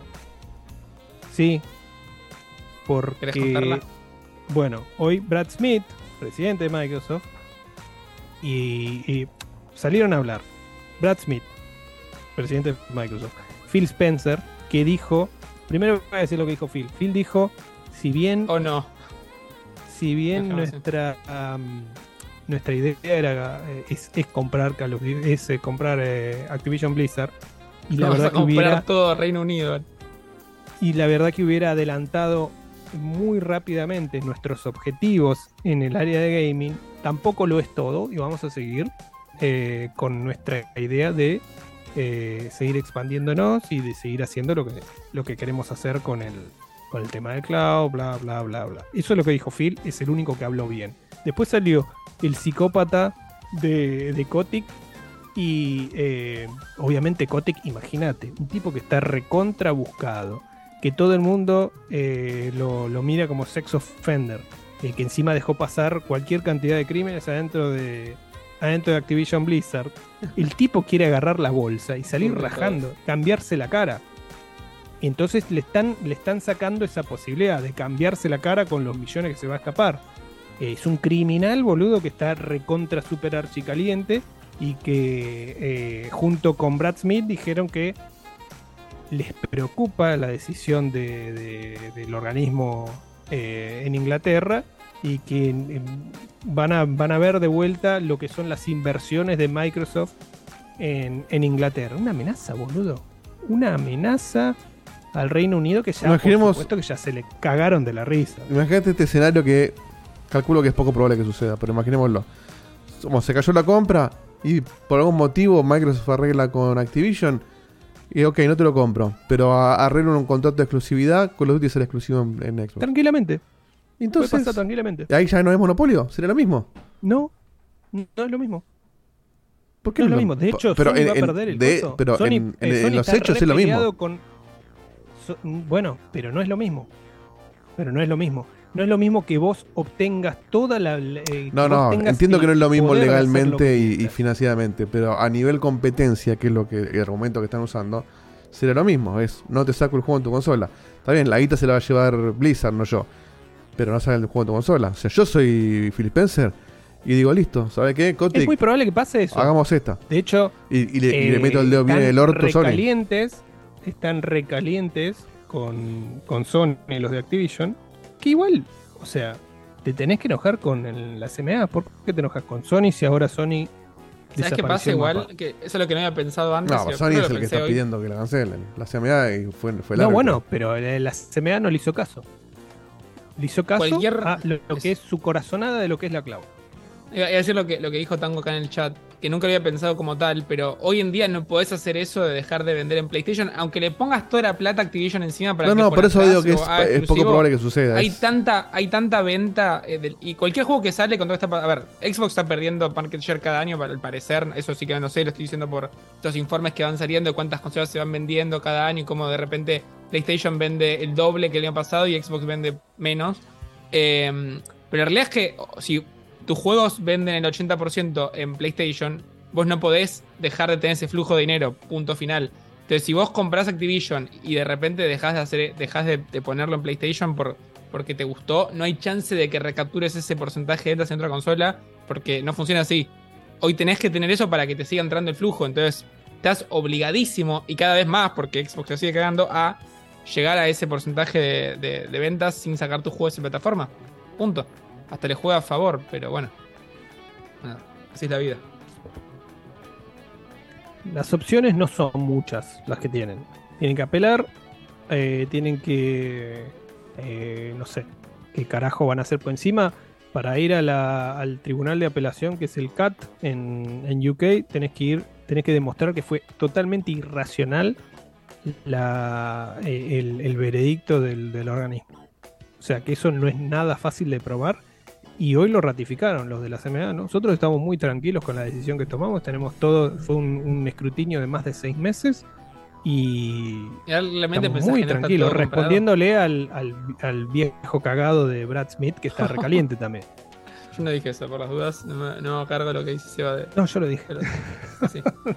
Por la posteridad, ¿viste? Si de Brad Smith. compliance. Who's that guy? Fire, fire him. Fue a Argentina eh, una vez que yo estaba en viaje de trabajo, no, no me lo crucé por ¿Posta? un día. Sí. Hace poquito. O hace poquito, hace poquito cuando estaba allá. Pero sí. Bien. Bueno, muchas gracias, Eva. ¿Algo más para contar? ¿Algo más que ¿Y los accionistas de- qué onda? Pre- pregunta Vicio Cordobés. Eh, ah, y los accionistas, no sé. Empezaron a bajar. Las acciones estaban en 86 y pico, la, la de Yo tengo Activision. acciones de Blizzard, ahí te cuento. De Activision. Bueno, estaban de 86 y pico. Eh, y en un momento, antes de que se diga, eh, que se dé el veredicto, empezaron a bajar. 82, 81. Igual. eh, Y los tipos, lo- imagínate los verdes en, en Twitter haciendo F5 en el organismo. ¿Cuándo sale? ¿Cuándo ahí sale? lo- y ven está, que las acciones, ¿Se y ven que las acciones Oh, empiezan a bajar. cayó, Esa ¿eh? curva. Esa curva es la que bajó. ¿Se vio? Sí, sí. Pasó de, ahí te digo, pasó de 86 por acción a 76 por acción. Es casi un 10%, es bastante para una acción que baja, sí. Pero Ah, igual, por cosa- ejemplo, ah, en mi caso puntual yo compré hace, ponele, cuatro meses y desde esos cuatro meses subió. O sea que primero subió, después bajó de vuelta, pero está Sí, más sí, alta lo que estuvo hace cuatro meses. Estuvo hasta que se dijo lo que yo dije que, pasó hace un mes y pico. Estaba en 75. Después de eso empezó a subir. Llegó a un máximo el anteayer a la noche de 86 y pico. Imagi- a- acordate que las acciones que compró Microsoft fueron a 95. Mirá vos cuánto más le pagó por acción eh, Microsoft Activision, para que nadie le diga, che, eh, se me ocurrió comprarla a mí. Eh, o sea, es como inalcanzable. Eh, entonces, bueno, ¿qué pasó? Se ve que alguien se enteró y empezaron a vender. Empezaron a vender, bajó y después vino lo del, lo del comunicado de la CMA.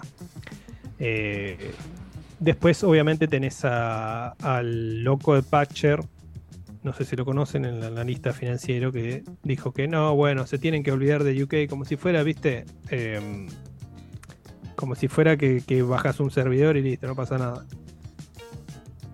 Eh, por supuesto que Microsoft, al tener un negocio tan global, está asociado con bancos de Inglaterra, está asociado con un montón de, de- de- negocios en Inglaterra y no puede hacer eso.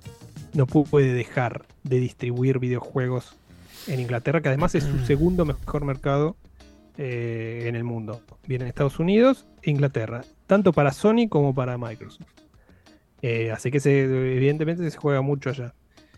Eh, así que bueno, yo, pa- para mí está bien hecho el, el- el veredicto, pero si es, si, si la gente dice no, pero eso es una pelotudez, bueno, te imaginarás que a Microsoft no le falta guita como para comprarse a los mejores, para alquilar a los servicios de los mejores abogados del mundo y hacer lo imposible posible. O sea, que la apelación eh, se demuestre, en la apelación se demuestre que fue un- una decisión irracional y que pueden dar la vuelta.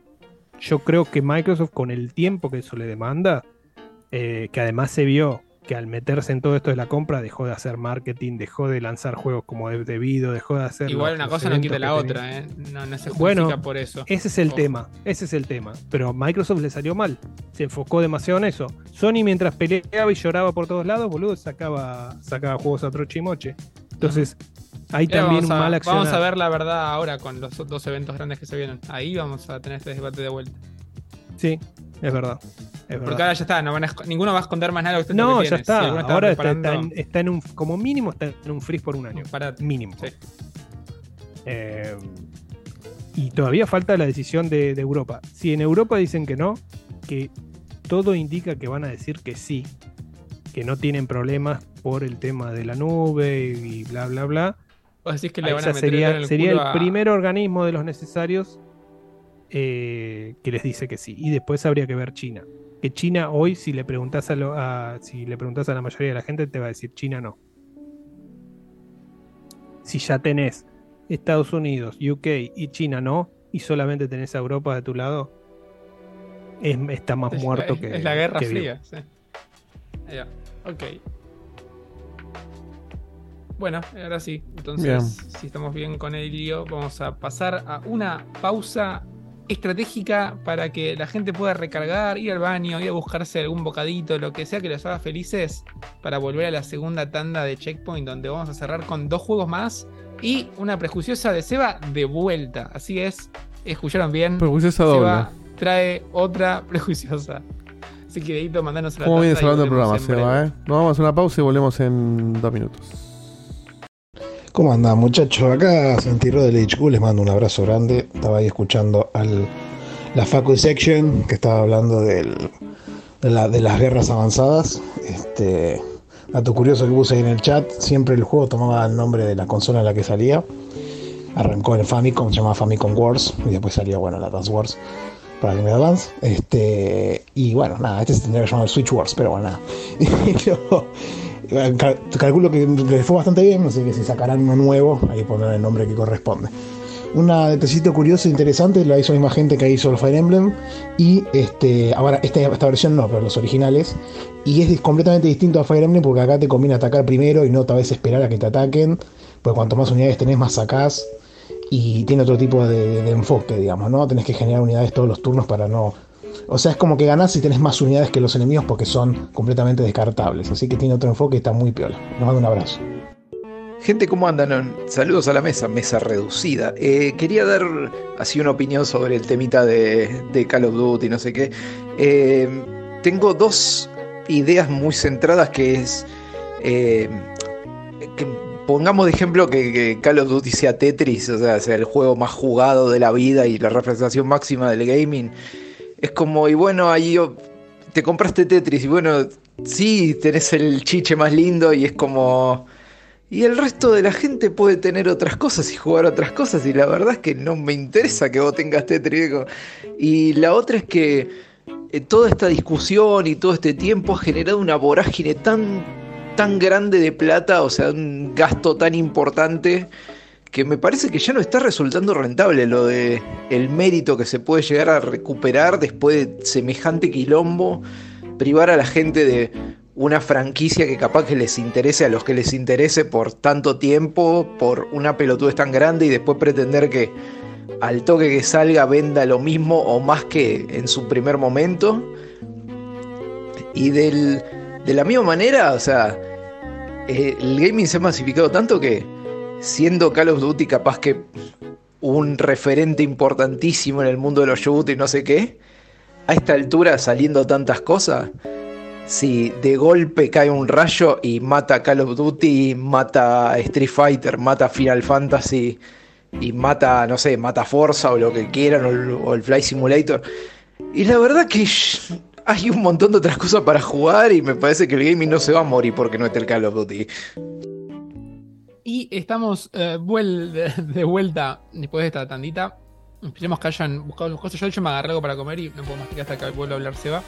Pero vamos a seguir con el juego 3 de 4 de estos remake barra remasters. Vuelta al presente de juegos antiguos. Y acá tenemos otro que es un, una gran movida por parte de Capcom de tener un juego tan icónico y que quedó tan atrapado en una consola tan vieja.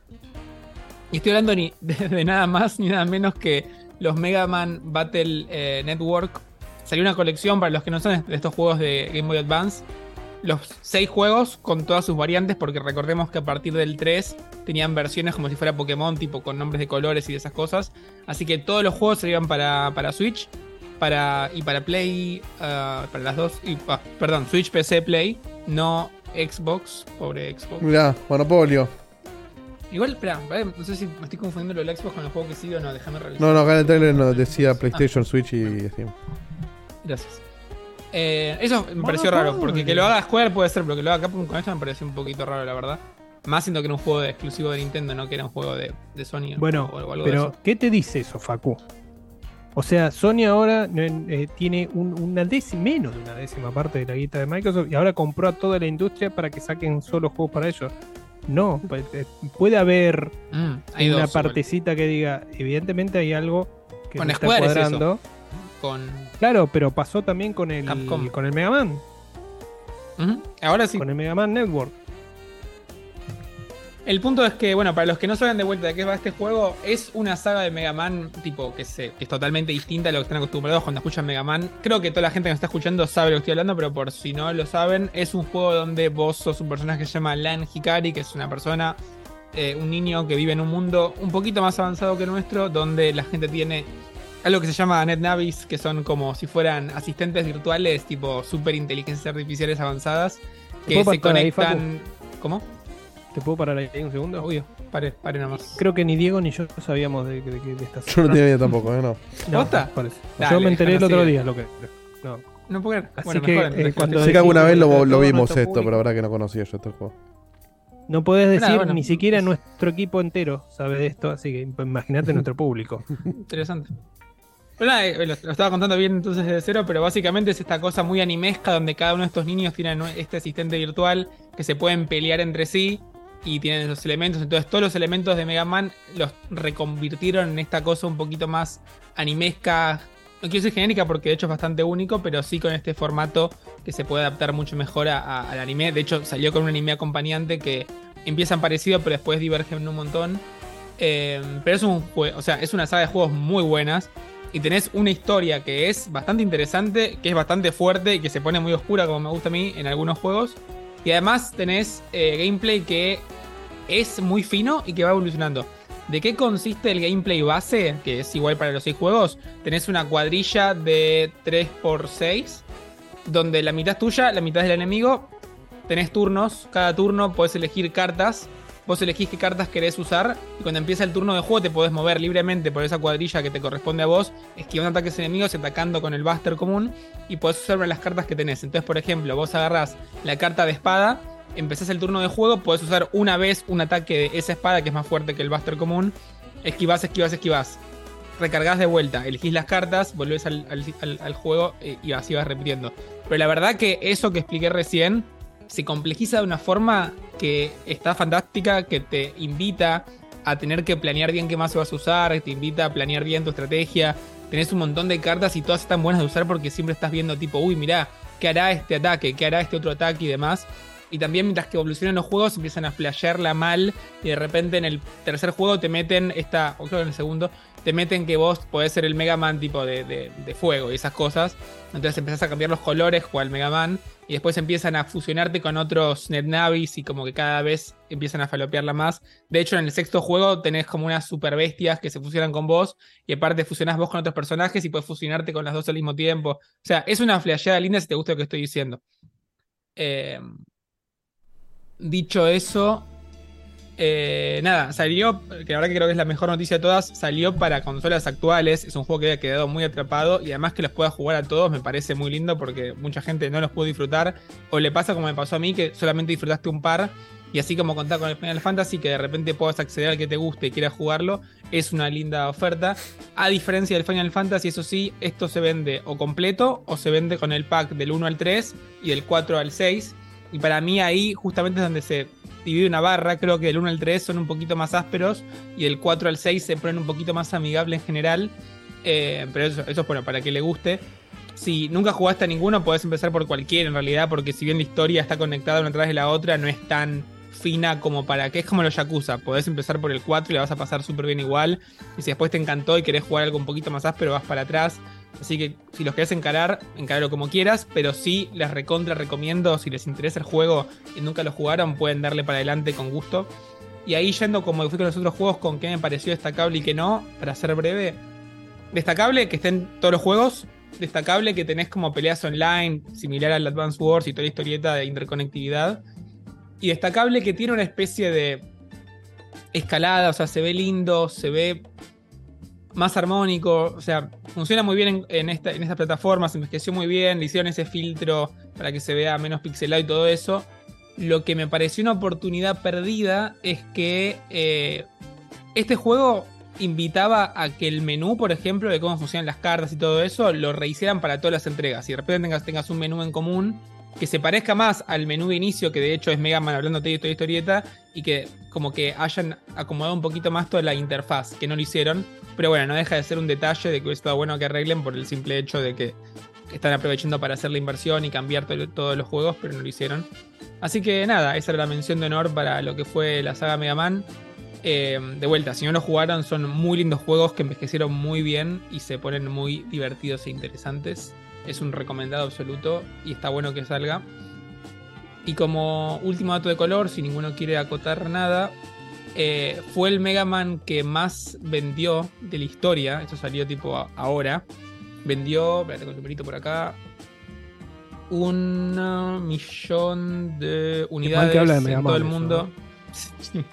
Ya venía, venía, había salido el dato de que había sido el Mega Man Battle Network que más vendió de la historia de los Mega Man Battle Network en la primera semana. Y ahora además vendió más que toda la franquicia. Lo cual un poquito habla de cuánta gente tenía este juego ahí o tenía alguno de la saga ahí y nunca los pudo jugar bien y quería jugarlo ahora. Y para mí, personalmente, que estoy sesgado, habla de las ganas que tiene la gente de algo de Mega Man. Eh, entonces, nada, está bueno que, que, que- que haya vendido bien y ojalá que Capcom de repente le empiece a dar un poco más bola a Mega Man de vuelta. Otro dato que nadie preguntó, pero Mega Man Battle Network termina en el sexto juego, o sea, el sexto juego es un cierre concreto y contundente a, la historieta y como dijeron en el chat, después siguieron con otra subsaga que se llamaba Star Force. Yo no creo que hagan un Mega Man Battle Network 7, pero estaría buenísimo que hagan lo que sea de Mega Man, que intenten de, de ponerse experimentales como lo hacían antes. Y de hecho, otro dato de color, estos Mega Man salían uno por año en su momento, en paralelo a los Mega Man 0, o sea que Capcom estaba saturando Mega Man por todos lados de una forma brutal, para mí se le fue la mano, y así terminaron, pero bueno, eh, lo bueno es que tal vez ahora se animen a, a experimentar un poquito más y sacar cosas nuevas. Eso es todo, si ninguno quiere contar nada. Yo lo, a ojo, lo yo decía que habla mal de Mega Man porque si tu, si tu si tu juego, tu iteración más vendida es un juego que no tiene nada que ver con tu saga principal, eh, habla mal de, de lo de lo fuera de estado tal vez que está Mega Man, ¿no? Porque a lo largo de los años te fijas como otras franquicias de, de- de Capcom, como Resident Evil, venden muchísimo más ahora de lo que vendían cuando, cuando nacieron. Entonces la supieron reacomodar. Pero evidentemente Mega Man no. Tal vez por su dificultad, eh, tal vez porque eh, nunca lo quisieron pasar al 3D. A mí el Mega Man me encanta como queda en 2D. O sea, eh, me encanta que sea jodido y recuerdo los, los originales con. O sea, con, con, con muchas ganas. O sea, son juegazos. Pero evidentemente necesitan un upgrade grosísimo que yo no lo veo tan palpable. O sea, si vos me decís cómo mejorarías un Mega Man ahora, a mí no se me ocurre. Pero es lo, es lo que hablamos siempre del modelo de negocio. Tienen que pensar en algo más chico, con menos presupuesto, pero que también recaude menos por cosas obvias. Y armar un proyecto como la gente para eso. O sea, hacemos un Mega Man X9 que con los costos de hoy, como funciona todo hoy, con lo, con lo que le podés querer dar de potencia, va a ser un juego chico, doble A. Hacerlo así, punto. No sé por qué no hacen eso, la verdad. Bueno, Pero eso es lo que hace Square, pero eh, también tiene las expectativas más bajas para esos juegos, como vos decís. Eh, pero bueno, evidentemente Capcom está. está- Pero como haciendo todo bien, vamos a darle el voto de confianza. Vamos. Sí, es verdad. De hecho, sacaron esto. Y sacaron esto, y para los que no saben, sacaron los Mega Man 0, los ZX. O sea, vienen sacando cosas y trayéndolas. Ahora les falta animarse a. Como dice Lauta, Mega Man Legends 3, Mega Man X9, Mega Man Battle Respuesta. Network eh, 3.5. eh, Creo que existe ese. Pero no nada, te duermas, Dieguito. Opiná, Dieguito. No tengo nada que Levantate, opinar de Dieguito. Mira lo que dicen en el.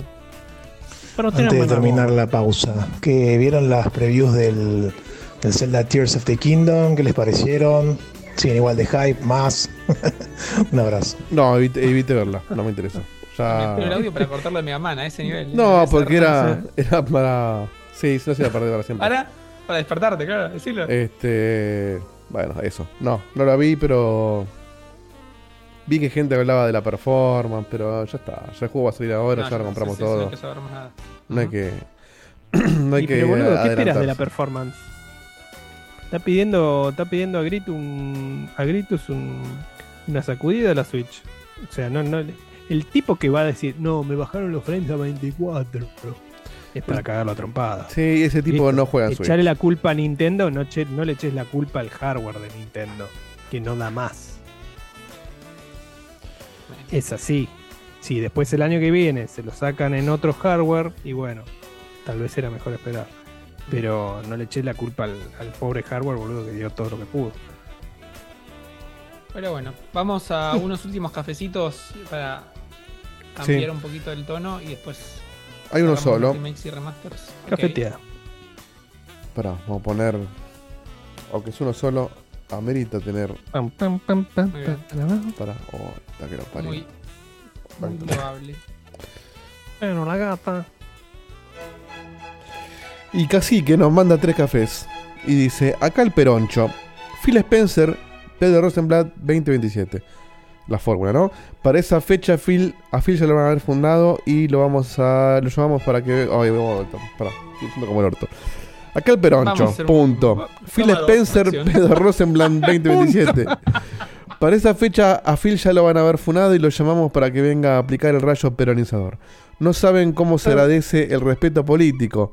Cafefa son mis amigos zurdos de los podcasts del gaming y Checkpoint son mis amigos gorilas que los quiero igual. Un saludo acá, Fandango. Sí. Eh, a Seba Saga le falta aflojar un poquito con el Twitter nomás. Un- Una opinión. Postdata, dice el tío Phil, le están mandando. Dice que el. ah, postdata, dicen que el tío Phil le está mandando DMs a Santi Maratea para que compre Activision Blizzard King. Yo creo que si quiere se la compra, ¿eh? Se pone la pila. Viste que juntaron, en, un- en un día juntó 320 y pico de millones. En un solo, ¿Independiente? ¿O en Sí. para Independiente, en un solo día. Tremendo. Hijos de puta, Ahí te boludo. das cuenta que no hay- Juntan esa guita para Independiente, boludo, y no, no juntan para. En el primer día. el hambre a los pibes. En el primer día. Están. Apuntan a juntar creo que 8 mil y pico de millones, no sé cuánto era. Ya lleva 400 millones, dice acá Pablo. Qué triste, Para qué triste Independiente, igual. boludo. Creo eh, me importa un carajo lo que dijo sí. Eh, desde el punto de vista de, de- de- de esto, ¿no? Pero qué triste tener una deuda tan grande, un equipo de fútbol que tenga que venir un chabón a hacer eso, tipo, no, dale, ni a pila. Eso habla de lo fracasado, de- generarte un agujero gigante. de- La de mala desconfianza. gestión. La, claro, la desconfianza que le tiene a la gestión, que le prefieren darle guita a un tipo que, le- que la junta para dársela al club FMI, que dársela al bueno, club sí. directamente. Sí, sí, sí. Parece bastante pelotudo si le das plata a un club que sabes que está cagando. O sea, no le des nada. o No, al pero igual a la yo no mierda. leí mucho, pero como que el, el tipo encontró como una ¿Vos cuestión. de fútbol, Dieguito? Pará. No, no, de fútbol no, esto es de A situación. todo el mundo le gusta la. claro, es- Como que el tipo encontró como una función legal para poder administrar la guita y que no se la choreen. Creo que armó un fideicomiso, no sé cómo funciona. Pero, pero por más de que la pagues la deuda vos, si te aseguras que la pagaste vos, si tenés esa misma gente a cargo, la está cagando. eh, No, que esa gente no va a ser a cargo en, en la próxima selección y lo van a sacar. Pero convengamos que cualquier guita que vos le das a cualquier entidad en Argentina va a buscar la forma de tragársela, boludo. O sea, ¿de qué estamos hablando? Es el país del robo. Sí, bueno, igual es un club de fútbol, no, no tiene nada que ver con el Estado. Sí, y bueno, pero más aún, boludo. Tenés, tenés representantes. ¿De dónde vino boludo, Son criminales. Son criminales. Perdón. Acá no puedes invertir un mango sin que esté vigilado todo por. Iba a decir policía, que también son corruptos. Eh, no puedes invertir un mango, déjalo ahí. Eh, bueno, cuando quieran. Ya que tacho, tacho la, la parte que sea política en, el- en la planilla. Y vamos con el último jueguito de estos de, de Remake Remaster, que la verdad que no está en la planilla, como después cambiamos. Es el programa de los remasters este, ¿no? Sí, sí, lo es, de remakes y remasters. Checkpoint pero- Remaster. Espera que venga yo, espera que venga yo. Pero nada, la quería traerlo porque lo, lo- lo empecé a jugar ahora, me lo compré en una oferta en cajita y, y ya que estaba hablando de todo esto, dije. Mostrá bueno, la cajita, animal. Lejos. ¿La tenés ahí? Perdón, se va. No, no tengo mano. Es una cajita que todo, Eh. Estoy hablando de algo que está muy de la mano de todo lo que estamos diciendo, que es el Final Fantasy VII Reunion, que es esto que se anunció también en este super evento de Square el año pasado, que todos pensamos que iba a ser lo último, pues nos engañaron y de repente después de eso también el Final Fantasy VII, el 2 de la trilogía que me están haciendo. Pero nada, la verdad que de vuelta lo quería destacar porque este es otro juego que me parece un trabajo muy bien hecho. Voy a empezar por lo malo, que es que a pesar de que el juego se sube al motor o lo que hayan hecho para el Final Fantasy VII Remake, este juego se ve peor. Es otro motor. Pero eh, se nota que usa todos los. tipo, no sprites, no es la palabra. Se usa todo- todos los modelos que hicieron para el remake. Les queda un poquito raro si venís de jugar al 7, pero si no venís de jugar al 7 se ve recontra mega bien y la verdad que se ve muy lindo igual, así que eso es lo único que tienen que pensar si están flasheando que van a jugar algo de la calidad del 7.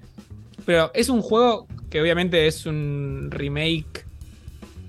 No es un remake completo como lo fue el 7, tampoco es un remaster uno a uno que se, que, se siente todo igual. El combate está ligeramente tocado para hacerlo bastante más dinámico, pero así como co- tocaron el combate y lo hicieron más dinámico, tenés esta cosa de que está pensado para un juego de PSP que de repente tenía una escena, cortaba, tenía otra escena, cortaba, tenía otra escena, cortaba, aparece el malo, empiezan a pelear, corte.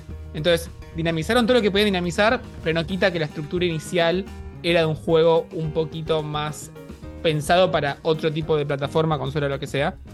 Eso no quita que el juego está fantástico. Yo me había olvidado, lo jugué todo el de, PSP, me había olvidado que te enganchaba tanto la historia desde el principio hasta el final, no lo terminé todavía. Eh, pero me sorprendió. Así que si de repente están buscando más o jugaron el 7 y están calientes y quieren un poquito más de, de ese mundo o quieren conocer más la historia de Zack, les recomiendo jugarlo. Si jugaron el de PSP y dicen, no, me lo acuerdo re bien, y de repente les pueden, cómprenlo porque, de vuelta, está muy dinámico, la historia avanza rápido. Es un juego que dura 12-13 horas, así que es un juego de 45. O sea, desde todos esos puntos de vista creo que, que viene, viene lindo. Y hasta nada, yo me olvidé de lo, de lo buen protagonista que, que Zack. Me lo acordaba totalmente distinto. Y nada, es, es un lindo destacado. Nada, me sorprendí. Lo empecé a jugar como para tener algo de fondo un poco más tranquilo y de repente me encontré muy enganchado con el ritmo de la historia, muy enganchado con el combate más arcadoso y muy enganchado con, con, con esa ¿Es más se ve que el. Final Fantasy VII Remake? Mucho. El Final Fantasy VII Remake es, un- es una mezcla perfecta entre acción y RPG y tenés que estar atento a las dos componentes. Sí. Este es un juego más de combate así, con un par de elementos de... Se parece más a un Kingdom Hearts, pero incluso más arcadoso, si se quiere. Así que nada, un recomendado para terminar. Y este juego, curiosamente, sí está en Xbox, Xbox Play Sí. Switch y PC, perdón.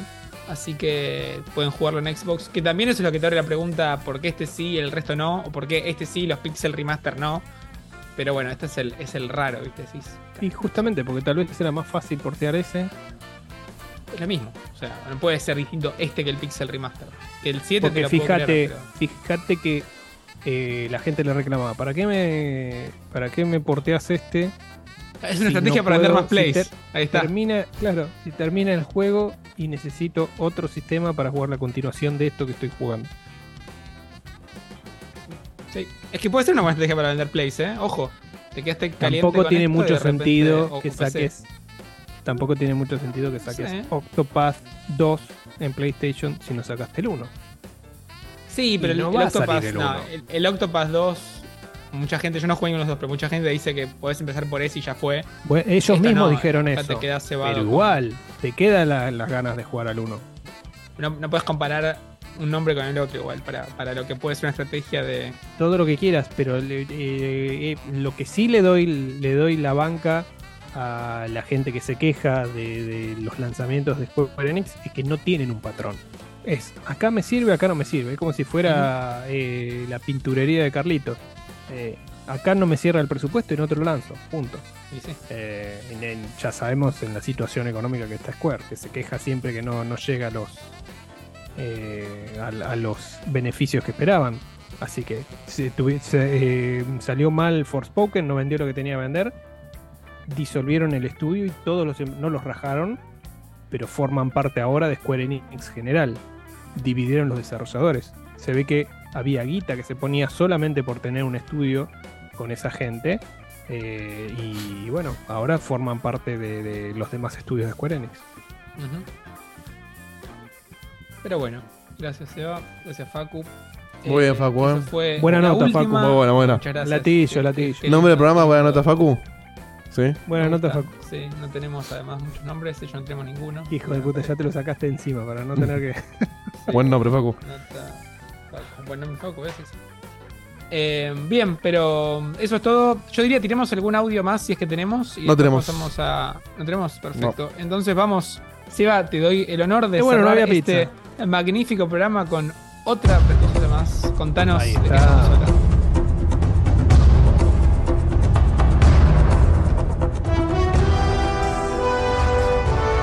¿Te molesta cuando la gente opina sin saber? No te preocupes. Nosotros hacemos lo mismo. Bienvenido a la Review Prejuiciosa. Gracias, Diegote. Se va. Y acá tenemos que decir que contrario a lo que se dice en, en esa intro, eh, en esa intro de la review prejuiciosa, acá sí sabemos bastante. Acá sí sabemos bastante por su juego que se anunció hace no mucho, que estaba rumoreado hace rato.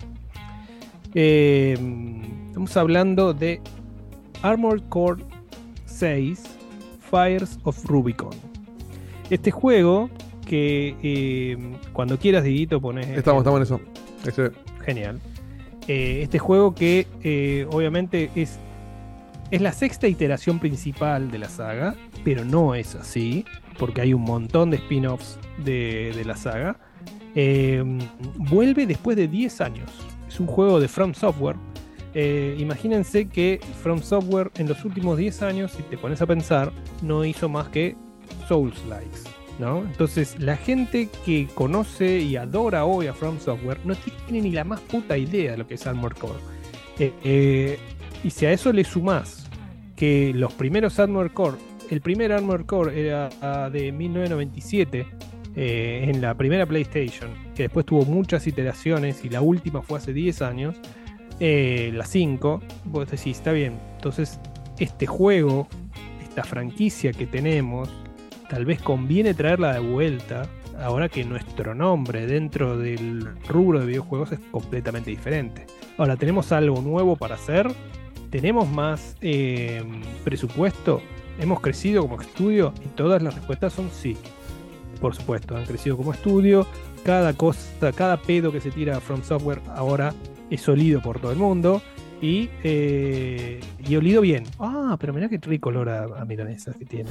Eh, entonces, vos ya sabés que va a haber una recepción por parte del, del público que es diferente. Eh, es, un, es un juego que, eh, como van a ver en el, en el tráiler, se asemeja a lo que es un, combate de, de, de- de- mechas. eh, si querés, un Zone of the Enders, pero menos frenético. Eh, y que todas sus iteraciones sean muy parecidas, eh, pero esto está más enfocado a la acción. Ellos mismos lo definieron, porque además de este tráiler que se estrenó hoy, se hizo una, un- una especie de, entrevista en PlayStation Blog que explican un poco de qué va este Armored Core 6.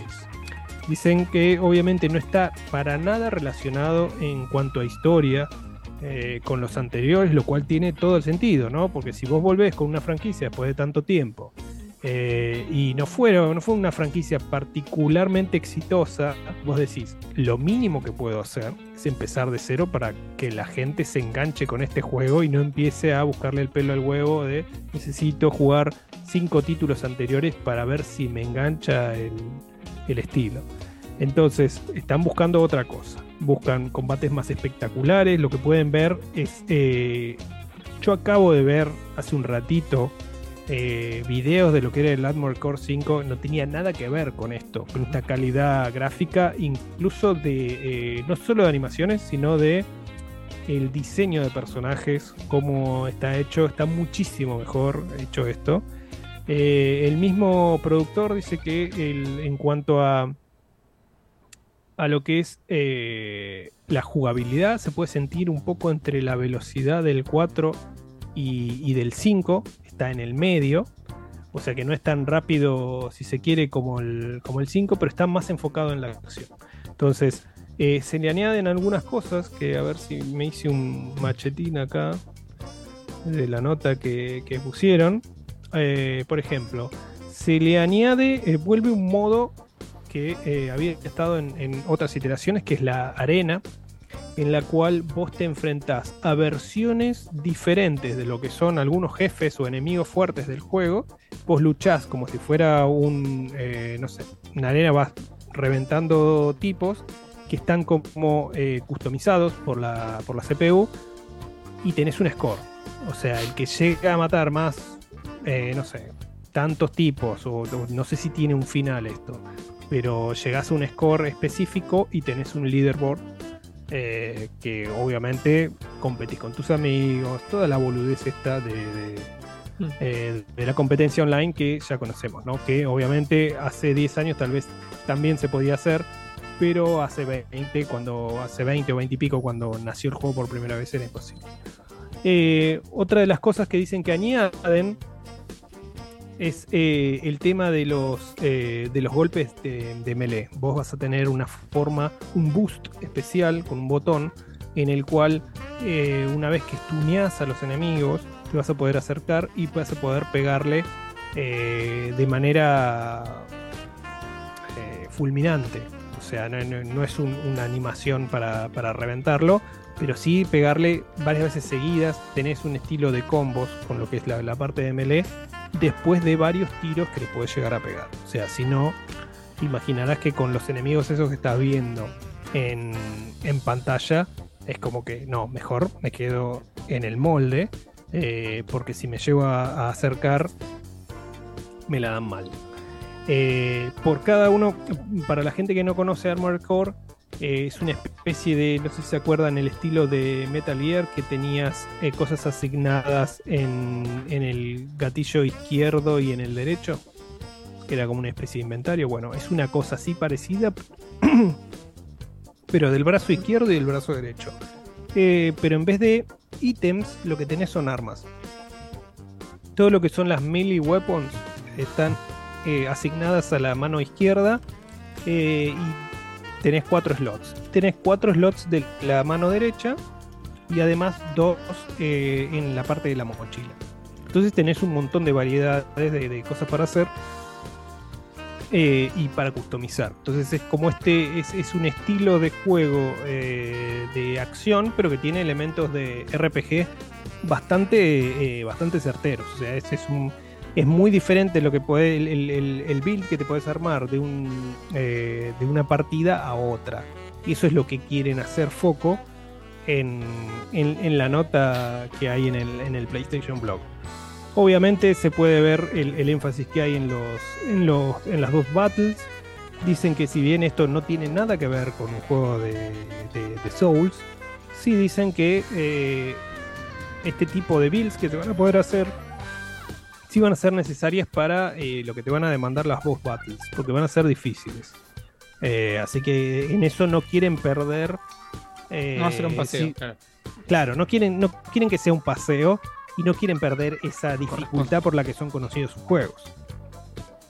O sea, sí, Eh, sí parece un, un momento ideal para justamente, con todo el contexto, etcétera, etcétera, como para Sí. que te diga, hagámoslo, que tengas que esforzarte, pero no que sea esa dificultad que se puede percibir como injusta. Ahí deberían hacerlo porque es otro juego, pueden experimentar un poquito con eso.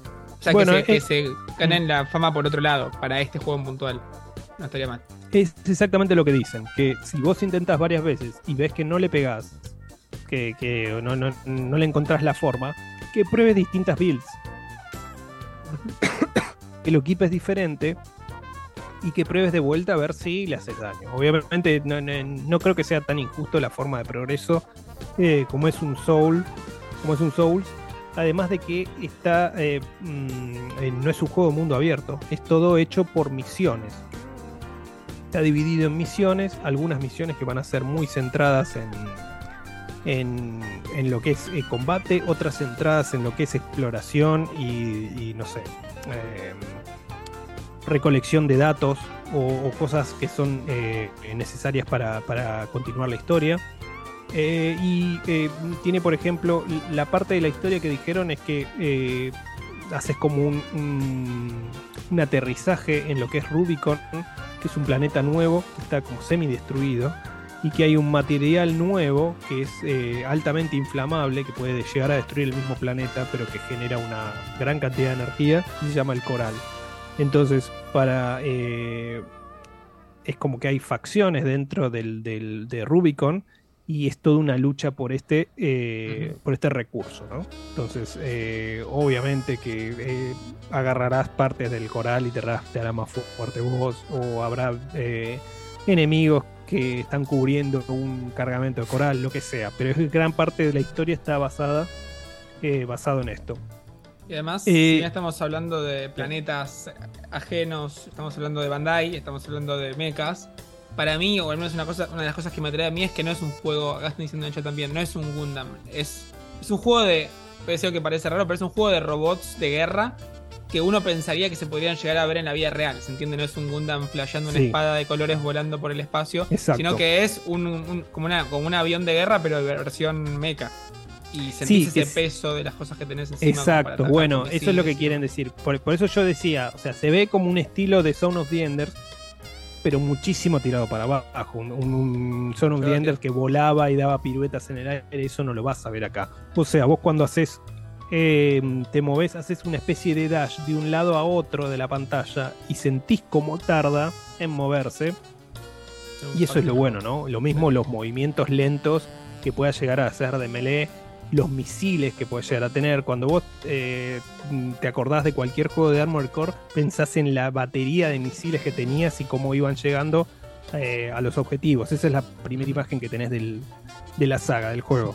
Eh, entonces esas cosas, te imaginas que con la tecnología que tienen ahora, con cuanto mejor está el estudio, va a ser muchísimo mejor. Y lo mejor de todo esto es que presentan este gameplay hoy y te dicen el juego sale el 25 de agosto. O sea, le pintan la cara a todo el mundo, te dicen, eh, me importa tres carajos lo que digan, yo me guardé este juego hace mucho tiempo eh, y lo saco. Y lo Terminás el saco ahora. o Final Fantasy y te metes con este, así. De uno en otro. terrible. No vas a tener el Final Fantasy en el La seguidilla de juegos que se viene, por Dios. Este si no Ah. es realmente el mejor año de la historia del gaming, pero pega en el, en el palo. Posta. Cuando hagamos los Eh, programas de fin de año, se- vamos, a listarlos. pues. Te empezás a olvidar, A mí además, lo- ya como que flasheás que juegos que son del año pasado y no, son de este.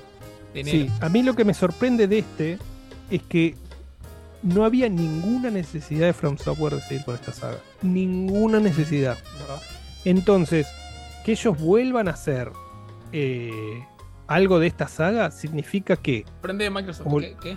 ¿Cómo o que tienen o que tienen eh, eh, una forma diferente de encararla, ya sea a nivel de marketing, a nivel de, eh, presupuesto, eh, a nivel de hacerla más apetitosa para, eh, para, gente nueva. pero algo tiene que tener, porque si no, es algo que yo no haría. O sea, si vos sos conocido ahora, si Capcom ahora que, que está mundialmente conocido por los Resident Evil, eh, te saca ahora uno de esos juegos que no sacaba nunca. Por ejemplo, el Mega Man lo saca mañana. Y no sé si le crees como que... eh, ¿Por qué vuelve? Si vuelve tiene que ser porque tiene algo nuevo y porque la quiere romper. ¿Entendés? Pero no tenía ninguna necesidad. Y obviamente Capcom no es From Software. Capcom sigue siendo infinitamente más grande que, que From Software. Eh, entonces no van a gastar recursos y parte de su año eh, eh, haciendo un, juego que no le tienen fe en vez de estar haciendo la próxima versión de, lo que es un Souls-like que sabes que va, a tener a todo el mundo con el, con el pito duro. Eh, así que le tengo suma confianza y te digo, si bien es diferente, todo lo que quieras, el Zone of the Enders, tiene esa cosita de, de- de lucha de mechas que me pareció espectacular. Sobre todo los diseños de los personajes, cómo estaban hechos, cómo se. eh, cómo cambiaban eh, de forma en la, en la transformación para luchar con el, con el personaje. La lo otro que había visto en el primer tráiler no me había parecido nada wow. Mm, No me decía nada. Pero en este tráiler sí veo que. eh, que buscaron las mejores partes para mostrar eh, y que son muy atractivas. ve, totalmente. De hecho, sí, bueno, enseguida me tengo más, pero si, si, si les parece, doy mi opinión con puntaje incluido. Dale. como que doy un buen speech. Tengo un argumento pensado para este juego en puntual. A ver. Y es que, eh, a ver, este no es el argumento principal, pero como para darle pie a. Sí me parece que, como dijo Seba, From Software aprendió un montón en estos últimos años y lo van a aplicar acá, sin dudas. Y encima de eso tenés el factor de que hay un montón de juegos de navecitas, de, de robots que disparan y hay muchos que son divertidos, muchos que no. Pero es como que hay una especie de sistema genérico que sabes que funciona por lo menos que, que es esto de, viste, no sé, apuntás con la mira y disparás los misiles y... Pero eso cuando lo hacen extremadamente bien es doblemente, extremadamente más gratificante, ¿se entiende? Y para mí el mejor juego que demostró que se puede hacer algo así y que puede tener un nivel de pulido espectacularmente bien es el Ace Combat 7, que siempre lo destaco porque me parece un juegón. Y justamente es lo mismo desde el punto de vista de Bandai. Es un juego que Bandai trajo un poquito del olvido, que lo hizo súper bien y que lo empezó a usar como estandarte de mirar bien que podemos hacer las cosas. Y me parece que esta es la, respuesta a, a, Ace Combat. Es lo mismo que están haciendo con Ace Combat. Los dos son de Bandai, aprendieron de lo que están haciendo bien y mal. Se ve muy parecido. Si el juego es igual de bueno que el Ace Combat 7 en ese sentido de cómo encararon eh, la, la experiencia por completo, me parece que va a ser un golazo. Así que para mí, toda la expectativa puesta. Me encanta lo que veo. Le tengo las recontra ganas. Y el puntaje voy a, voy a, pre- pre- ah, voy a flashear un 9.5. Diría 9 si no fuera From Software, pero creo que la gente va a tirarle tipo muchas Upa. flores. Y 9.5 lo recontra veo, ¿eh? Sí. Redondo. Bien. Eh, voy yo. La verdad, No redondo, pues 5. este debe ser el. Hace mucho que no recuerdo un programa en el cual todo lo que hablamos me, me pasa por el costado totalmente. Hoy, hoy casi que vine de operador. Eh, sacando un ratito de lo de lo de Xbox. Este género, la verdad que a mí no me. No, no me. Pero no, pará, no pienses que estás tan lejos de este género, Dieguito. No, no, O por sea, eso. no- que es- no lo veo tan lejos a un bayoneta de buena manera, pero. Con piernas. Pero con mechas. Est- Está medio como ahí en el medio. Ojo, me gusta, ¿eh? Es, eh, digo, no, no es que no me gusta, sino que es. Es, es algo que jamás me, me llamó la atención o, no es un género que yo consuma. Pero que lo veo y me- un poco digo, eh, por ahí me gusta. Se ve bien, la verdad que se ve bien y se lo siente divertido. Pero la verdad que no, no, no lo tenía en el radar hasta este momento. Coincido un poco con Facu en todo lo que dijo respecto al puntaje y eso yo creo que da para un 9. Pero no sé, es, es como que seguramente lo van a mandar y lo voy a probar y quizá me gusta. Pero no es un juego que hoy esté diciendo, che, qué ganas que tengo de jugar a esto. La verdad que ni lo tenía en la, en la mente. Sigo sin tenerlo en la mente, pero reconozco que lo que se ve me, me parece in- interesante. Bueno, eso. ¿Cuánto, Dieguito? 9. A Diego te dice en el chat que también le pone un 9, así que. O sea, yo te estuve en el chat Mira, todo el Diego, programa. bien, ¿eh? ¿Por, por- por qué no te conectaste al Zoom, aunque sea? Y me estuvo tirando tips muy amigables todo el programa también. No te, Facu, no, no te bájate puedes dejar, no te puedes dejar solo, ¿eh? No te puedes soltar. Está bien, está bien. Tiene razón lo que dice, así que no me puedo quejar. Después se lo gasta nada más. Eh, Ahí está, ahí está. No, Bien. boludo. No, boludo. De hecho, mandó, mandó el audio para hacer, para dar lástima, tipo, No mira cómo no puedo hablar. programa, Claro, ese certificado médico que mandó. No estuvo en, en- en la pausa, fue, fue al baño, claro. A ver, Steam. A ver si está en Steam. certificado, boludo. A ver, igual puede estar eh, No, no está en Steam. O, al menos- o está invisible. invisible, aprendió. Aprendió. Bueno, eh, voy a dar mi opinión, que ya más o menos la di, ¿no? Pero eh, voy a decir que le tengo muchísima fe.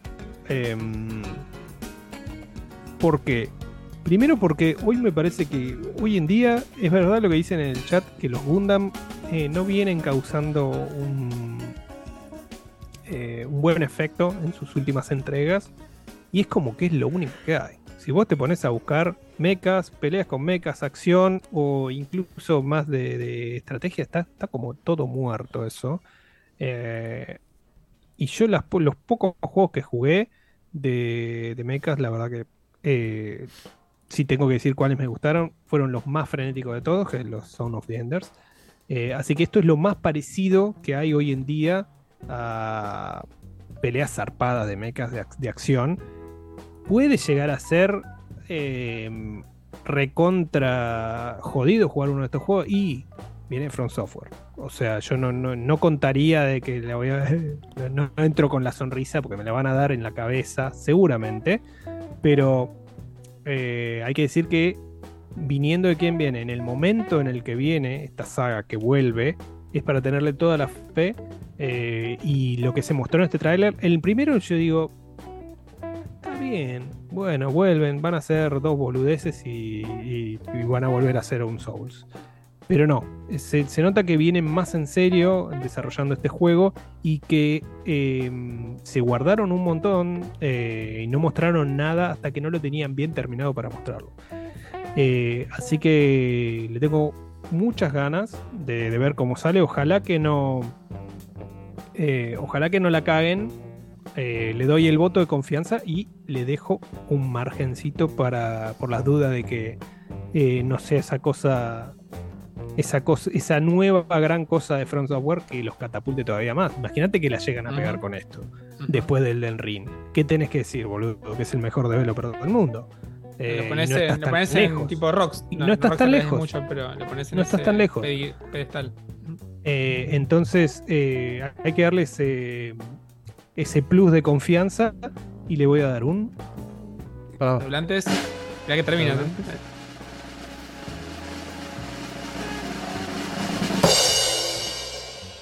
9. Muy bien. ¿Y Metacritic?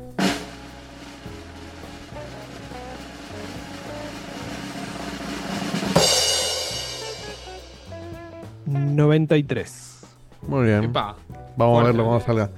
Bien, estuvo parejo el puntaje. Redondean un 9 entre todos. Sí, estoy viendo en el chat que eh, le- creo que 3 de cada 5 palabras son Metal Wolf. Metal Wolf Chaos. Así que lo voy a buscar ahora, voy a ver gameplay. Y les prometo que la semana pasada le dedico 5 minutos a ver de qué se, pasado. de qué se trata eso. Sí. Nadie Eh, escuchó ¿no? ahora. No importa. Díganme que está en PlayStation y es, es- es bingo. Ahora me dicen que está en PC y no sé, hijo de puta. No sé, hijo de puta. Em, pero bueno. Bien. Qué añito, ¿eh? Qué añito, Qué añito, papá. Sí, no, tremendo. Se viene interesante.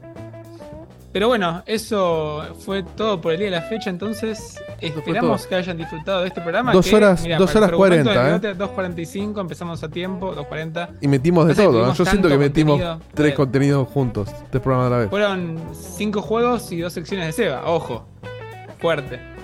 Bien. un Sí, sí, montón. sí, sí. Cinco juegos, cinco juegos. Pero voy a- metimos palo, ¿no? Eh, Viste que sin interrupciones podemos hacer, no sé, eh, la mitad de la Biblia. Con pausa, cafecitos, audios. Tenemos algo, perdón, tenemos un cafecito nuevo. Eh, no, café no entró el más. último corte, perfecto. El Estuvo, estuvo medio, medio Hoy faltó apagado. Y no el- hubo la gorra, no hubo la gorra de Sí, costumbre, ¿no? sí, faltó O sea, plata, el- el- muchachos, hoy, ¿eh? Faltó plata. Sí, sí, sí. Parece que la plata viene Pero- cuando Diego te pide, pa- pasa la gorra. Muchas gracias por colaborar. Pero yo también no puedo dejar de decir que no dejen de ver el canal para ver si hay un stream mío o un stream de Diegote que puede ser que tengan que hacer algo. Muy bien, nunca se sabe. Quería hacer eso. No, dentro de poco eh, terminamos el, el Gotham No Knights. prometas stream porque no. El Gotham Knights hay que terminarlo una vez por todas porque no da para más. Eh, y tenemos un ¿Qué par de jueguitos, el Gotham Knights. Ah. Lo estamos retomando vuelta con. Se está haciendo un poquito de goma. Eh, y después tenemos un par de jueguitos cooperativos para. Ah, se para murió Batman en- de vuelta, boludo. Y de hecho se viene el Redfall, ahí va a salir un stream seguro. Se viene el Redfall. ¿Cuándo sale el Redfall? ¿Ahora, no? ¿En estos días? 5 de mayo. Sí. Ah, falta poco. Sí, ese lo tengo que hacer de, de- de salida. Pero Dieguito lo va a ver más rápido que vos, Facu. Sí. Qué pena. Lo voy a ver a, a, a- a mucho más cuadros. Claro. Pobre, pobre, pobre de mí. Pobre de vos, no lo vas a poder contar. Igual la gente lo va a ver en 30 porque Restream sale en 30, así que. Todo pensado. Che, lo Phil, que- mirá que la gente lo ve en 30, le dije. Sí.